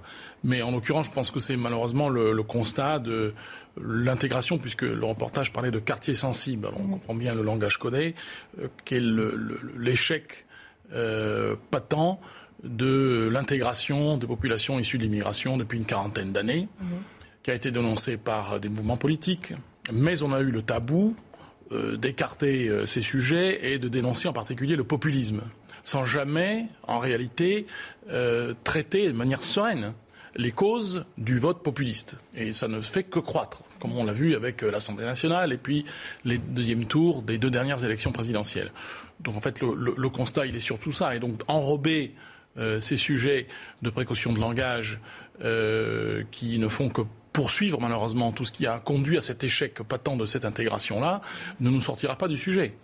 Euh, et je crois que, puisque les, vous évoquez les, les forces de l'ordre, je crois que les, la hiérarchie et euh, les hommes de, de, terrain des forces de l'ordre sont très euh, au courant, très conscients, ont une conscience très, très, très nette de tout ça, sauf qu'on passe chaque fois à une étape, en particulier en attaquant les pompiers. Mmh. Voilà. Donc c'est le rétablissement de l'autorité, c'est pas un sujet qui est neuf, certains hommes politiques en parlent. Alors, le sujet n'est pas neuf, les, mais les, solutions n'apparaissent pas non plus. Non, parce qu'on voit bien, par rapport à ce que vous disiez sur l'impunité ou le sentiment d'impunité oui. par rapport à ceux qui mmh. sont les, les perpétrateurs de ces actes-là, on voit bien qu'il n'y a pas un soutien politique, une volonté politique forte. Je vous rappelle, inutile de le rappeler, mais je le dis quand même, la démission de M. Collomb euh, et le discours de M. Collomb là-dessus. Voilà. Donc la chose se dégrade depuis 40 ans ou 50 ans. C'est à peu près le même anniversaire que pour euh, presque Taïwan et les États-Unis, 72. Là, c'est à peu près à peu près la même période. Euh, et il n'y a pas d'issue. Mmh. En revanche, il y a toujours des tabous, des considérations de tolérance, de solidarité qui dominent le débat et le structure, sans qu'il y ait de, de solutions politiques non pas violente, hein, c'est un point de, de, de, débat d'abord serein. La France n'a jamais été capable de discuter sereinement de ces sujets euh, d'immigration, de délinquance et d'identité. Or, la cocotte minute ne cesse de se, de se, de se concentrer, malheureusement. Il n'y a pas d'issue, euh, dit Yannick Mirard. C'est terriblement euh, défaitiste aussi. euh. Pas, dans les conditions de- dans lesquelles euh, c'est proposé aujourd'hui, c'est-à-dire des ajustements techniques judiciaires ou de- ou d'a- ou d'intervention, de code d'intervention, etc. Non, que- Parce que c'est quand même, c'est quand même une question. Puisqu'on parle puis, tout le temps de valeurs, c'est quand même une question de rapport à la société, Mmh. comme le port de, de, de- tenues vestimentaires ostentatoires, Mmh. de défi du mode de vie européen. On revient toujours à ces sujets-là. Et donc c'est d'autant plus difficile qu'il s'agit d'acteurs de plus en plus jeunes. Donc c'est dire à quel point on est allé loin. Donc c'est pour ça que l'école est toujours placée, comme l'a fait le président de la République, pour prendre cet exemple-là, puisque c'est lui qui occupe le siège de la présidence aujourd'hui, sur euh, l'école comme euh, socle euh, de nos rapports sociaux, si je puis dire. Non, de la- même des- des- pour construire les rapports sociaux. Et le rôle de la famille. L'école doit instruire, la famille doit éduquer. Et sauf que c'est très difficile de revenir en arrière à partir du moment où vous avez laissé euh, les sujets se dégrader à ce point. Si je fais une analogie qui n'a rien à voir, mais tout de même sur la, sur la perte de, de- de compétences, par exemple sur la filière nucléaire, c'est que vous avez laissé les choses se dégrader. Donc pour les récupérer, c'est très long. Et sur ce, ce sujet-là, c'est encore plus long. Non, mais effectivement, je parlais du triptyque euh, politique, judiciaire et technique. C'est ce que vous évoquez. Là, on est sur le volet politique. Le volet politique, euh, j'ai balayé le sujet, mais effectivement, il y a cette question du traitement des populations concernées. euh, donc, euh, et ça passe par le- la question de l'autorité, la question de l'instruction et de l'éducation, l'instruction de la place de la République, l'instruction de, la question de, l'assimilation ou de l'intégration. Donc, Évidemment, toutes ces questions doivent être traitées ensemble, sinon on n'y arrive pas. Il y a aussi un sujet qui est ex- extrêmement important euh, en l'espèce, parce que là on parle des guet-apens urbains. Euh, les guet-apens urbains, ils se produisent. euh, je pense pas qu'il y ait de, de précédent dans l'histoire, ou alors c'est complètement marginal. Pas au milieu de la Creuse, euh, parce que s'il n'y a pas la densité urbaine euh, qui permet ça, il n'y a pas de. Parce qu'en fait, ce sont toujours des rapports de force, de nombre. Donc ça vient aussi acter un échec de la politique de la ville, de la politique urbaine. Or, je ne vois aucune inflexion dans la politique urbaine, si ce n'est injecter des capitaux pour mettre du ripolin sur des choses qui ont échoué. C'est-à-dire qu'il faut aussi penser les densités de population, il faut aussi penser les concentrations, à la fois en termes démographiques, sociodémographiques, et aussi euh, euh, en termes d'origine, parce qu'on sait que c'est en désenclavant, on sait que c'est en ouvrant une certaine gauche à tout le temps le mot de diversité en tête, le mot de mixité, mais lorsqu'il s'agit de faire de la vraie mixité, c'est-à-dire désenclaver, il n'y a plus personne pour réagir. Donc maintenant, il faut effectivement traiter ces questions avec sérénité, avec intelligence, et pas faire comme si c'était simple et que ce- cela se réduisait à quelques achats de flashballs supplémentaires. Ça ne fonctionnera pas. Alors, Yannick Mirard, puis Pierre Baptiste. c'est Oui. toujours plus Attendez, vous voulez juste rajouter un mot et après parole à Pierre Baptiste. C'est pour ça que je le C'est précise. toujours plus facile, euh, je veux dire, de- de- de- de- d'engager des dépenses importantes en termes de logement, de rénovation de logements et de quartiers, ce type de choses. Euh, ça me fait penser au- à la politique aux États-Unis, plutôt que les sujets plus difficiles de réalité culturelle, d'échec de l'intégration et de nos rapports, par exemple, puisqu'il en est souvent question, sur une approche euh, qui est contestable, euh, nos rapports avec l'Algérie, par exemple. C'est euh, le, le soixantenaire de l'indépendance de l'Algérie aujourd'hui. Bon, vous voyez les, les, les, comment dirais-je, les, rodomontades aussi qui sont qui entourent ce sujet, les, les efforts qu'essaie de faire le président de la République pour clarifier la mémoire historique, etc. Je pense qu'on revient assez loin, euh, alors que les enjeux sont de terrain euh, beaucoup plus immédiats et concernent l'ensemble des villes françaises. Mais le sujet de la sécurité et de l'identité est toujours celui autour duquel on tourne avec beaucoup de précautions, alors qu'il vaudrait mieux que ce débat soit apaisé, plus serein, pour pouvoir faire en sorte que le diagnostic soit honnête, afin que le pronostic puisse être efficace. Énormément de réactions, du coup. Beaucoup de choses qui ont été dites, sûr. mais voilà, vous avez Moi, je suis euh, d'accord déjà sur le principe de dire que si ce type d'acte arrive, c'est aussi du fait. Il y, a, il y a- il y a la réponse pénale, la réponse policière et le soutien qu'on doit avoir aux forces de l'ordre, mais il y a, si on veut causer un- euh, réfléchir aux causes euh, plus profondes, l'échec d'une certaine politique de la ville. L'échec principal de la politique de la ville euh, à la française, c'est qu'on a construit des quartiers dans les années euh, 60, 70, voire même début des années 80, à côté d'usines. Puisque l'idée était assez simple de dire nous avons nos usines, nous allons mettre des personnes qui pourront travailler dans ces usines juste à côté, à forte concentration de population en effet, et par le travail, c'est un vecteur d'intégration important. Sauf que le problème, c'est que depuis ces années 80, nous avons retiré ces, us- ces usines. Et donc, moi, je le vois très bien en région Île-de-France, en Seine-Saint-Denis, par exemple, qui était, la, euh, au, au début du siècle, la première, du siècle dernier, la première euh, région industrielle d'Europe voire même du monde. Et nous avons euh, créé ces quartiers à proximité de ces, ces zones d'activité, sauf que ces zones d'activité sont, sont, sont parties progressivement. C'est vrai en Seine-Saint-Denis, c'est vrai dans les Yvelines également. Si vous regardez l'ensemble des, des lieux où il y a une forte insécurité, à chaque fois, vous avez ce scénario qui, qui se reproduit. Donc qu'est-ce qu'on fait par rapport à ça? Moi je pense que le, le sujet qui n'a pas encore été évoqué de l'accès au travail, de l'accès à l'activité, de l'accès à la formation est important. Et là-dessus, on voit des progrès on a eu un certain nombre d'avancées sur ces cinq dernières années, avec les emplois francs notamment, avec la formation des, demandeurs d'emploi. Et on voit que sur les jeunes, par exemple, le chômage des jeunes a été réduit de 10 points. C'est absolument euh, historique pour, la France. Et on s'est habitué à un chômage de masse en France, en particulier dans ces quartiers, encore plus dans ces quartiers, depuis 20 ou 30 ans, qui est aussi une source de séparatisme euh, vis-à-vis des principes républicains, d'entre-soi, de développement de trafic. Et si on remet de l'activité économique, si on, permet aux personnes de retrouver euh, un emploi et euh, de se former par rapport à ça, je pense que ça fait partie de, ça fait partie de, la solution qu'on doit mettre, en place. C'est évidemment pas la seule solution, comme, mhm. on a déjà euh, pu. Il y, a, il y, a, à mon sens une forme d'angélisme dans ce discours, même si il a un fond de vérité. Enfin, il est évident on ne euh, sortira pas sans ça. Oui, absolument. Il est évident que c'est le travail est une des conditions de la résolution. Il est évident euh, que l'on vit mieux en société lorsqu'on a un emploi pérenne. Simplement, les rêves et les aspirations ont changé. Les rêves des parents, des populations. Si on parle simplement de ces populations immigrées, mais euh, ce ne sont pas les seuls à prendre part des guet-apens. Hein. C'est une partie du sujet aussi.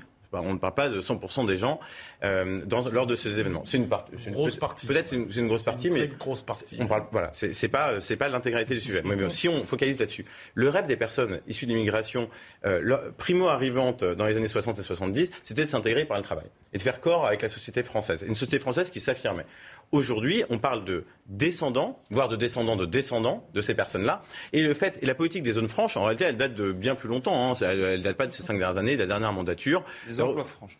Oui, mais euh, en fait, c'est une dérivation de. C'est la même chose. C'est-à-dire qu'on on met des incitations, pour, je simplifie, mais on met des incitations pour, pour localiser les emplois proches des zones urbaines. Et ça, cette politique, c'est très simple. Vous prenez une voiture, vous allez en banlieue parisienne et vous voyez les zones d'activité. C'est le résultat direct de la politique d'emploi franc, de zones franches. Donc, ce, ce, genre de mécanisme fonctionne, mais comme les aspirations ont changé, et c'est pour ça qu'on parle de représentation, on parle de vision du monde, on parle d'affirmation d'un projet mmh. français, euh, et pas simplement, encore une fois, de, de petites mesures. Elles sont nécessaires entendons-nous bien, elles ne suffiront jamais, car personne aujourd'hui, ou peu de gens, se satisferont de, l'emploi salarié qui sera à proximité parce qu'il ne sera pas assez qualifié, pas assez valorisé. on l'a vu malheureusement dans d'autres épisodes de l'actualité, euh, trafic de drogue à Marseille, qu'une certaine jeunesse n'a pas du tout envie d'aller prendre un emploi rémunéré tout à fait légal quand tu peux gagner, euh, gagner bien plus. Mais c'est vrai. Et là, pour les, leur changer aussi cette mentalité-là, c'est euh, pour ça que malheureusement, le, sujet a peut-être été économique au début, puisque malheureusement, il y a eu une collision de trajectoire, c'est-à-dire une augmentation d'immigration, mhm. euh, puisque le, les volumes sont quand même importants. Le sujet aujourd'hui, il se pose sur les flux, 250 000 à peu près de flux entrants positifs, mais il est surtout lié au stock. C'est-à-dire à peu près, on évalue cela à 10% de la population. J'entendais même euh, l'ancien président américain euh, Clinton, qui n'est pas connu pour être spécialement droitiste, s'en inquiéter mhm. sur l'absorption par euh, la société française d'une telle masse sur une période aussi courte, qui est à peu près celle d'une génération. Mm. Donc le sujet ayant empiré du fait des questions économiques, enfin bref, de la crise désindustrialisation, de la crise économique que notre pays a traversée depuis ces années-là, à peu près en même temps, mais en même temps les vannes de l'immigration étaient ouvertes avec naturalisation, nationalisation dans le sens de naturalisation, la question du droit du sol, qui est devenu du coup inadapté. Déjà, c'était un sujet il y a plusieurs élections présidentielles en arrière. Et donc le sujet a changé de, qualitativement, il a, il, a, évolué avec la radicalisation sur des questions de trafic, mmh. la radicalisation sur des questions évidemment de fondamentalisme religieux, dont les premières victimes sont, pour une grande majorité, les populations concernées.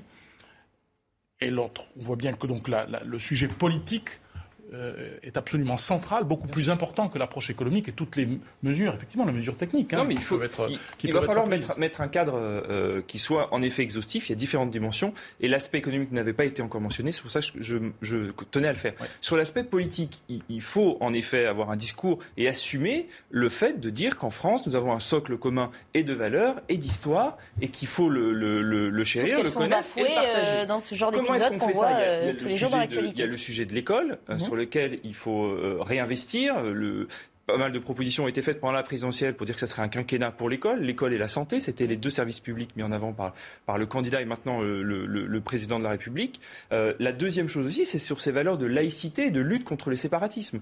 Euh, nous assumons au sein on de la a avancé là-dessus euh, grâce à cette fameuse loi qu'on a promulguée. Regardez l'expulsion, par exemple, d'un imam dans le Nord récemment. Ce n'était pas possible sans la loi de lutte contre le séparatisme. Mm. Aujourd'hui, nous pouvons, face à ça, euh, lutter, trouver des outils, enquêter et euh, trouver des solutions pour arriver à se départir de ce discours euh, séparatiste sur nos valeurs euh, dans, dans, nos territoires, où qu'ils soient. Mhm. Certains appellent à plus d'action, hein, d'ailleurs, en la matière, euh, justement. je pense que ça va en effet se poursuivre. Et mhm. d'ailleurs, c'est tout, tout l'objet des lois qui viendront. À l'automne, on va encore se poser le débat de, de, ces valeurs-là, notamment une loi sur la, la maîtrise de, de, de l'immigration et mhm. sur les, les, façons dont on arrive à, à renforcer le, le, pacte républicain. Et vous voyez bien qu'il y a quand même un hiatus. Mon voisin parlait d'Angélique vous voyez bien qu'il y a un hiatus entre toutes les bonnes mesures que vous évoquez et les efforts qui peuvent être faits par différentes majorités devant euh, l'impérieuse nécessité d'agir et la gravité et la magnitude en termes de volume, encore une fois, j'insiste là-dessus,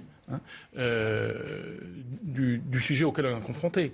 Et donc, il y a quand même une nécessité de, de, désidéologiser la ligne de fracture politique qui ne cesse de se renforcer depuis 40 ans mhm. autour de ce qu'on appelle le populisme. Voilà pourquoi euh, l'ouvrage était essayé de parler de populisme smart, c'est-à-dire de, de, s'approprier par les responsables gouvernementaux légitimes, ceux qu'on considère qu'ils sont légitimes à gouverner. On a élu.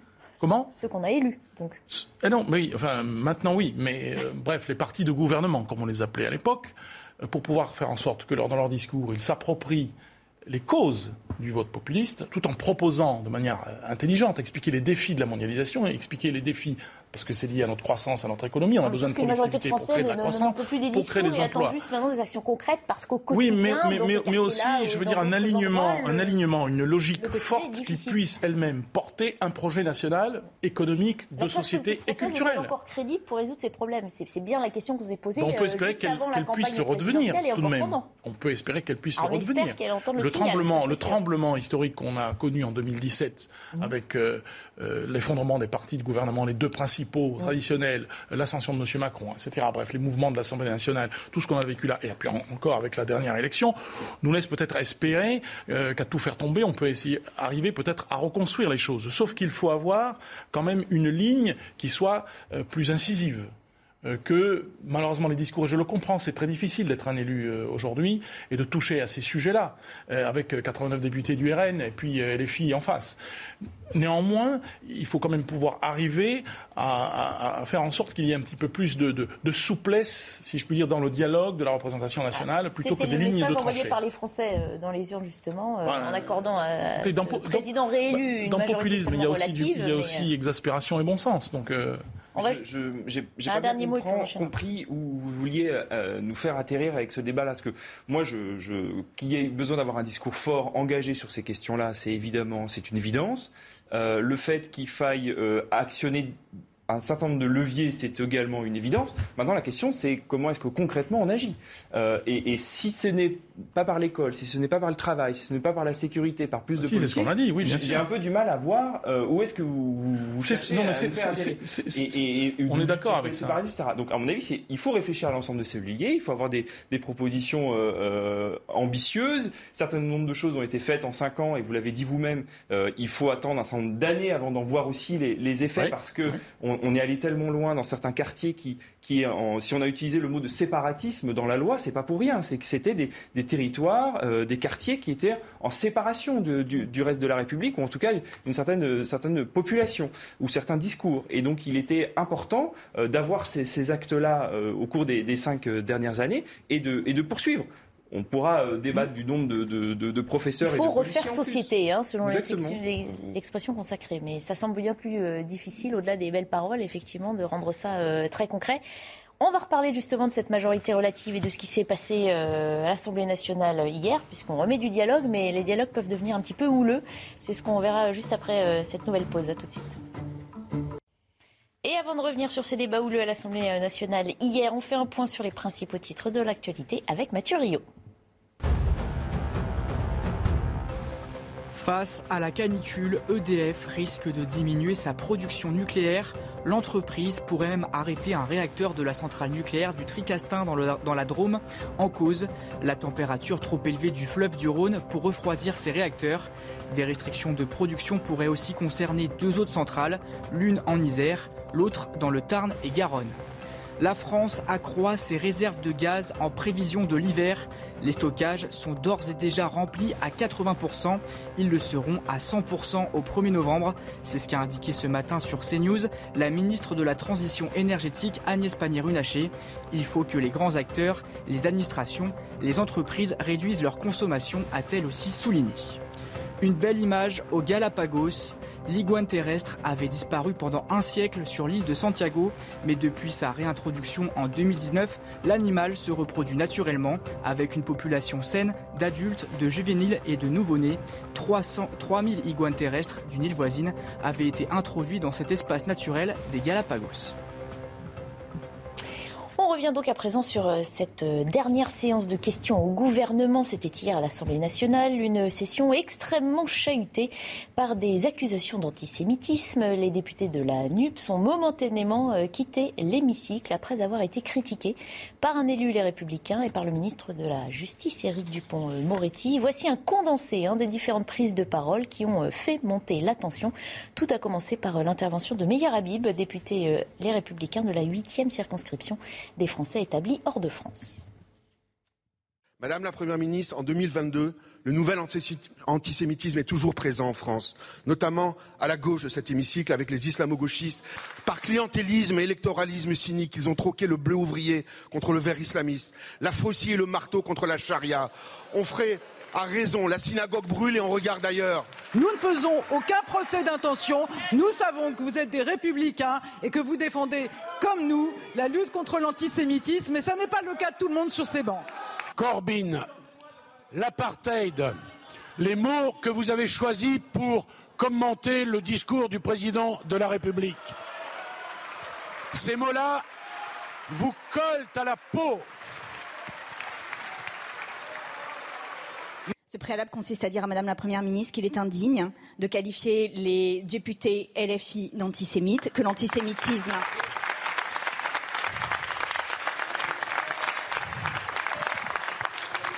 que l'antisémitisme se règle dans les tribunaux et que sa banalisation contribue à cette diffusion.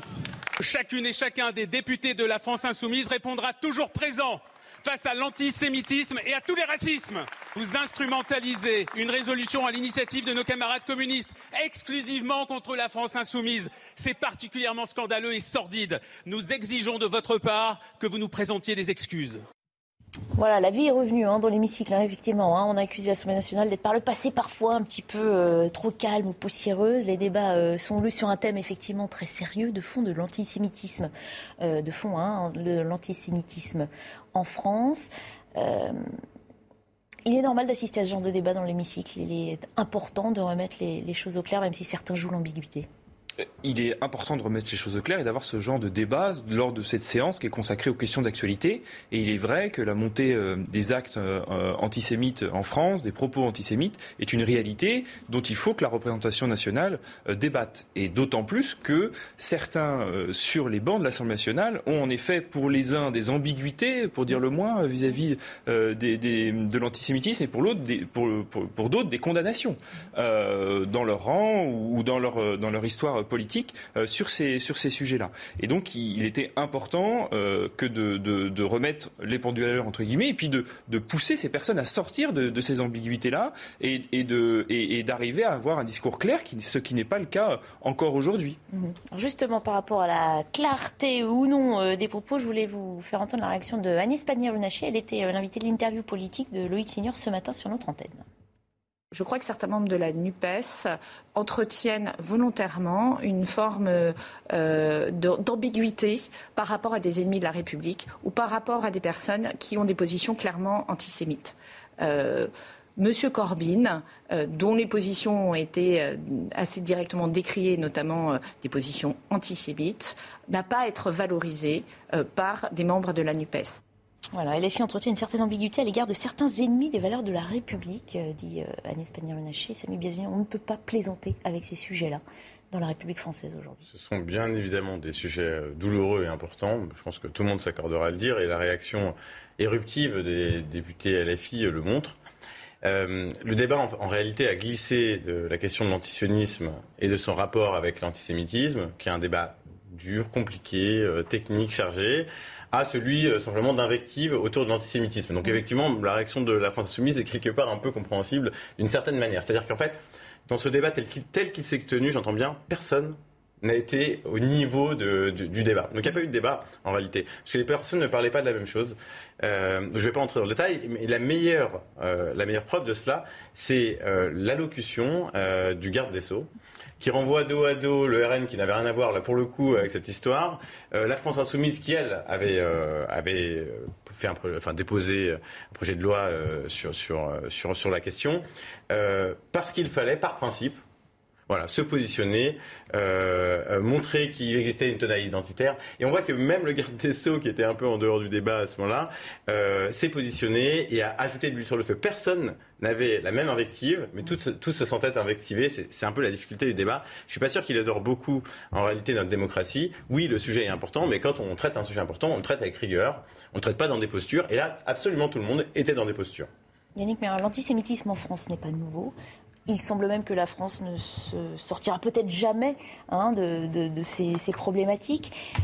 Est-ce qu'il n'est pas dommageable que cette thématique soit utilisée à des fins politiques et des techniques euh, politiciennes? Je trouve qu'elle est quand même très euh, extrêmement chargée politiquement, et ce que vous venez de dire est tout à fait correct. Il y a une tradition dans l'extrême gauche euh, radicale d'antisionisme surtout, et forcément la ligne est toujours un petit peu ténue entre antisionisme et antisémitisme, dans la mesure où la politique d'État d'Israël d'occupation des territoires palestiniens qui n'est toujours pas résolu et contre les toutes premières résolutions prises il y a 70 ans, 80 ans par les Nations Unies, nourrit ce sentiment-là de défiance ou s'entremêle de manière à peu près confuse et donc il est généralement assez facile et pour ça que c'est assez euh, désastreux d'assister à ce type de, d'éruption sur un, sur un sujet qui euh, devrait faire euh, largement consensus. Mais il est vrai aussi que là-dessous se cache, et je reviens à notre sujet, conversation précédente.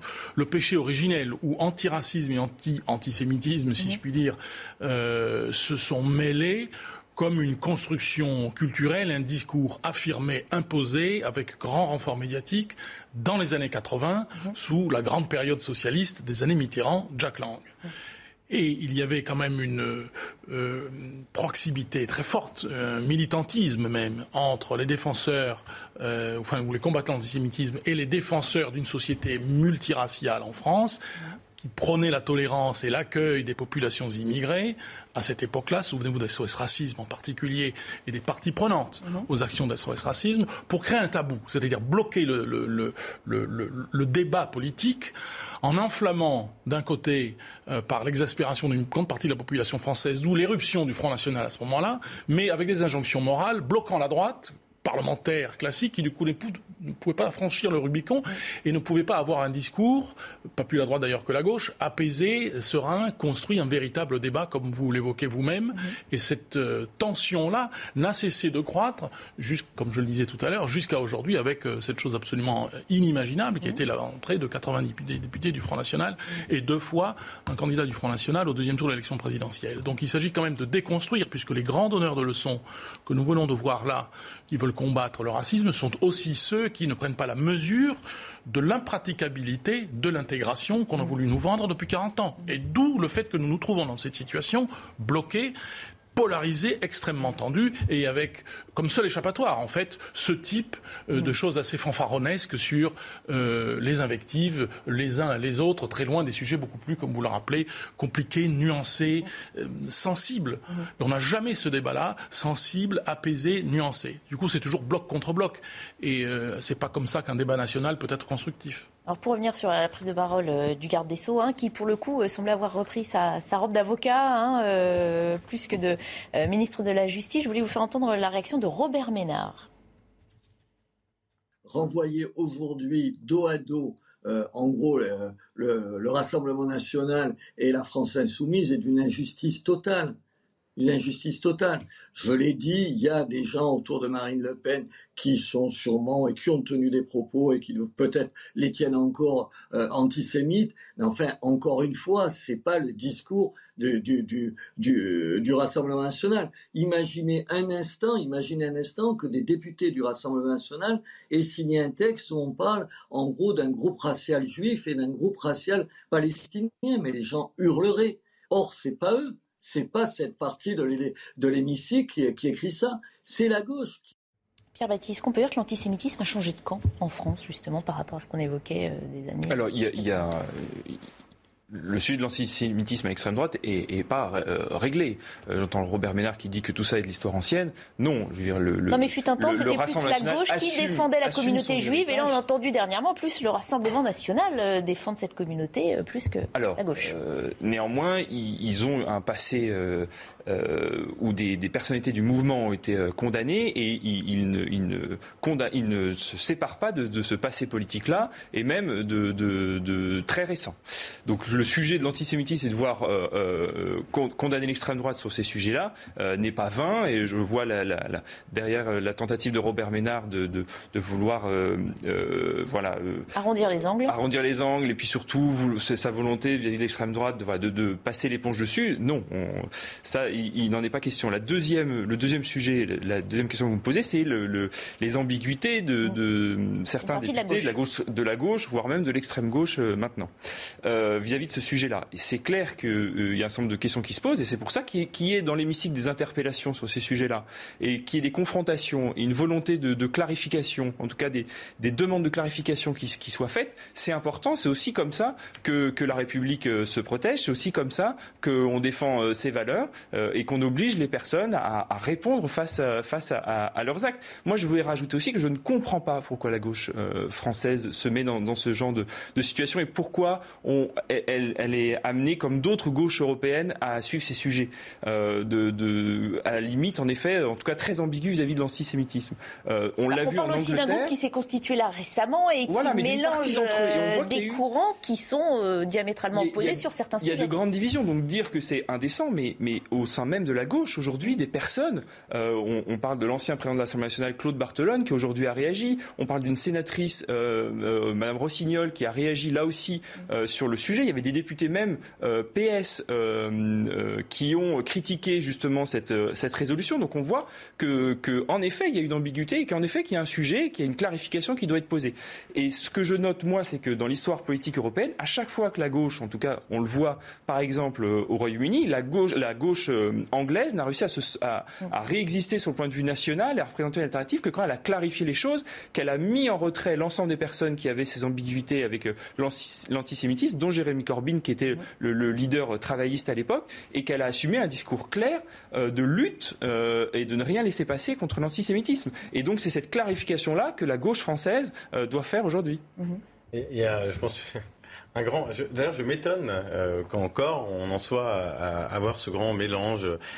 parce que si on suit les termes du débat, et d'ailleurs l'adresse au, au banc de gauche d'Elisabeth Borne est sans équivoque. Elle s'adresse à la France insoumise et pas à la NUPES. Il n'y a pas besoin de cette clarification. Je veux dire, la campagne l'a montré. Le Parti socialiste a été tout à fait respectable sur les questions républicaines. Le Parti communiste a été tout à fait respectable sur les questions républicaines. Mhm. Les personnes qui ont un positionnement ambigu sur la question, c'est la France insoumise et pas toute la France insoumise, mais aujourd'hui, c'est la ligne dominante. C'est-à-dire qu'il y a eu un choix politique. Si on ne le comprend pas, on ne comprend rien à la situation. On ne parle pas de la gauche, parce qu'en fait, une partie de la gauche aujourd'hui s'est positionnée. C'est juste qu'elle est inaudible parce que d'autres vocifèrent beaucoup plus. À... Descendez de Rousseau ou, d'autres personnes à gauche qui ne sont pas LFI, qui sont sorties de l'hémicycle. J'allais l'évoquer et une partie d'Europe de, Écologie Vert. Parce que j'ai mentionné que le Parti Socialiste et, les partis communistes. Les ambiguïtés, elles sont là. Donc euh, on, on, voit bien, et regardez le positionnement des uns et des autres, regardez les accointances des uns et des autres. Donc il y a un bloc qui a aujourd'hui fait sécession du républicanisme historique de la France. Ce bloc, c'est les personnes, enfin les personnes ou ces groupes politiques par stratégie. Et en fait, euh, ça c'est un mouvement qui date d'une grosse vingtaine d'années où une partie de la gauche, il ne s'agit pas de toute la gauche, a considéré que l'antiracisme ne pouvait plus ne pouvait plus être universaliste et qu'il devait être communautaire. Quand on est communautaire, on épouse la, des la cause des communautés qu'on défend, dont celles qui sont très ambiguës puisqu'elles vont complètement, à contrario, de tout discours républicain, d'universalisme et de lutte contre l'antisémitisme, parce que parmi les valeurs de certains groupes très communautarisés, il y a effectivement un vrai antisémitisme qui est d'ailleurs parfois revendiqué. Donc c'est là toutes les ambiguïtés de la situation. Alors je, le demande un peu solennellement, cessons de confondre, cessons même de parler de la NUPES, c'était un, un groupement politique de stratégie. Aujourd'hui, on voit bien que ça vole en éclat au premier débat à chaque fois. Donc on retrouve les groupes politiques. D'ailleurs, la NUPES n'est pas, un, pour, les, pour les spectateurs qui nous regardent, n'est pas un groupe politique. Les groupes politiques, ce sont les partis historiques. La NUPES, c'était un assemblage qui aujourd'hui doit être défait. Je pense que c'est utilisé à dessein en réalité par le gouvernement. Et encore une fois, on est là dans de l'instrumentalisation politique, politique bas de gamme. C'est-à-dire qu'ils essaient d'avoir deux fronts pour se situer au milieu. Je veux dire, soyons un peu raisonnables. Il y a des alliés objectifs dans l'Assemblée nationale. Il faut travailler avec eux. Sans quoi, on n'aura jamais de débat constructif sur rien. Juste pour préciser que la Première ministre n'a pas, a justement rappelé les termes du débat, n'a pas parlé de NUPES, elle a distingué l'ensemble des groupes. Oui, c'est ce, que j'ai dit. C'est ce que j'ai dit, absolument. Alors je vous écouter, avant qu'on entende Yannick Mereur là-dessus, une réaction de Manuel Bompard de la France Insoumise. On peut pas comme ça proférer euh, euh, à l'encontre d'une partie de la représentation nationale des accusations d'antisémitisme qui, il faut quand même le rappeler, n'est pas une opinion en France. Et heureusement, l'antisémitisme c'est un délit. Et donc si euh, le ministre de la Justice, en plus il est ministre de la Justice, considère qu'il y a des antisémites à l'Assemblée nationale, il faut qu'il les traduise devant les tribunaux. Or en l'occurrence, il utilise cette accusation comme une forme de rayon paralysant pour disqualifier telle ou telle formation politique. J'observe que par ailleurs, il le fait sous les applaudissements du Rassemblement national. J'ai trouvé ça extrêmement choquant, extrêmement heurtant. Voilà. Au cœur de ce sujet, il y a aussi évidemment hein, cette euh, proposition hein, de 38 signataires euh, accusant Israël euh, d'être à l'origine d'un apartheid au Moyen-Orient. Meir Habib, qui était donc celui qui avait le premier interpellé la Première ministre, on l'a vu tout à l'heure, est revenu à l'issue de la séance sur ses propos. Écoutez, il fait avancer un petit peu notre débat. Je le dis sans passion, mais avec beaucoup de conviction. Ce nouvel antisémitisme, il provient principalement de cette extrême gauche. On revient euh, euh, 81 années en arrière, mais de l'autre côté, au niveau de l'extrême gauche. On ne peut pas accepter une chose comme ça. On a le droit de critiquer l'État d'Israël, comme on a le droit de critiquer tous les États du monde. On n'a pas le droit d'être obsédé. Et ce que j'ai dit aujourd'hui, c'est qu'hélas, la France et le gouvernement que j'ai interpellé, par ses votes en permanence dans les instances internationales comme l'ONU, eh ben, ne font que de mettre de l'huile sur le feu devrait clarifier sa position finalement, c'est ce que dit Meir Habib sur ces, questions euh, d'Israël et Palestine. Il a raison de le souligner? La France est une amie euh, d'Israël, elle l'a toujours euh, mentionné. Néanmoins, elle, est aussi un ami du peuple palestinien. Et à ce titre-là, on l'a on a parlé euh, encore aujourd'hui sur différents conflits. Euh, il y a des positions de, de prudence à avoir, euh, d'engagement néanmoins en faveur d'une coexistence pacifique qui, est, qui, est, nécessaire et sur laquelle la France est, est engagée. Et ça, gouvernement gauche et droite confondus. Mmh. Il y a un... D'abord, oui, on, la France est un partenaire historique d'Israël, mmh. y compris sur les programmes nucléaires. Hein, c'est quelque chose un peu plus sensible depuis de nombreuses décennies d'une part, a une, euh, avait une politique arabe, on va dire, elle est peut-être en refondation ou en adaptation euh, géographique en ce moment, puisque le centre, c'est plus tellement le Levant, en tout cas la Syrie, mais plutôt ça se déplace vers le Golfe, avec ce qu'on essaye de faire et qu'en fait qu'on ne peut pas faire ou qu'on ne veut pas faire, par exemple dans le tout petit euh, Liban. Donc il y a toujours là eu le besoin, depuis 1948, de ménager un petit peu les deux. Euh, mais il y a quand même euh, aussi la, la, la, proximité de deux sujets. L'un qui est l'héritage euh, moral de ce qui s'est passé pendant la Deuxième Guerre mondiale, la Shoah, avec la construction d'un État neuf, et qu'il mmh. le fait par coup d'État et en saisissant les terres d'un autre peuple et en le dépossédant. avec les moyens militaires qui vont avec, payés par le contribuable américain qui ne le sait pas lui-même. D'autant qu'il ne sait pas à peu près où est la région. Bon, bref. Donc, euh, ces deux sujets font que, euh, évidemment, il y a. Mais on sent bien que le parallèle que veut faire cette partie de la gauche, euh, en proposant cette. Justement, essaye de faire un parallèle entre ce qui se passe là-bas et ce qui peut se passer en France, entre certaines communautés ou dans certains quartiers. C'est là que peut-être l'État aurait un rôle à jouer, à clarifier une position pour éviter certains amalgames, peut-être. La position de la France est clarifiée. C'est la solution mmh. des deux États. Mmh. Euh, la France est favorable à, à à l'existence de deux États euh, dans, en, en l'État J'imagine que ce que, ce que veut dire la question de, de Bambara, c'est peut-être l'importation du conflit mmh. israélo-palestinien dans. En tout cas, c'est comme ça qu'on peut interpréter cette proposition de, des territoires perdus de la République. Oui. Ouais. Donc c'est peut-être ça qu'est le, qu le, qu'est la question. ça concerne, je pense, une, une, infime minorité dans les minorités, dans les quartiers ou communautés. Mais peut-être un électorat qu'un groupe parlementaire recherche. Bah, ce que a recherché euh, le, député l'a dit très simplement. Hein, d'ailleurs, euh, la grande trahison, si je puis dire, de cette partie de la gauche, euh, mhm. mais y compris socialiste là pour le coup, ça a été d'avoir entrevu la perspective de substituer un électorat ouvrier qui se perdait. Mhm. qui se perdait tout court ou qui filait vers d'autres partis comme le Front National, un électorat euh, nouveaux euh, issus de l'immigration. Mhm. voilà, voilà, voilà, une des tensions. Mais ce n'était pas quand même le sujet qu'il a, abordé en priorité. Il a plutôt mhm. évoqué la question de l'antisémitisme pour les raisons qu'on a évoquées tous les deux, c'est-à-dire mhm. de cette tradition antisioniste euh, débattable, qui a des points positifs et qui a des points qui le sont moins, évidemment, et avec ce cousinage et cette ambiguïté autour de la, de la question de l'antisémitisme pour cette partie de la gauche. Et Jeremy Corbyn, pour le correspondant anglais, si je puis dire, de ces mouvances, avait d'ailleurs été pris à partie sur sur ces, exactement ces mêmes questions. Peut-être se dire que les, les, vacances vont faire du bien à tout le monde hein, pour apaiser les esprits, ou alors c'était une séance houleuse justement parce que c'était l'une des dernières et que euh, passé ce soir, eh bien, euh, tous ces députés vont pouvoir prendre un peu de repos. Euh, est-ce qu'on a le temps d'évoquer ce qui s'est passé au Sénat justement cette nuit Peut-être? Non, on n'a pas le temps. Une minute pour euh, la prime de rentrée exceptionnelle hein, qui a été euh, modifiée. On en parlera une autre fois parce qu'il nous reste plus d'une minute. Je ne vais pas vous lancer sur ces sujets, messieurs. Je vous remercie en tout cas d'avoir participé à nos débats aujourd'hui. Les débats continuent sur l'antenne de CNews.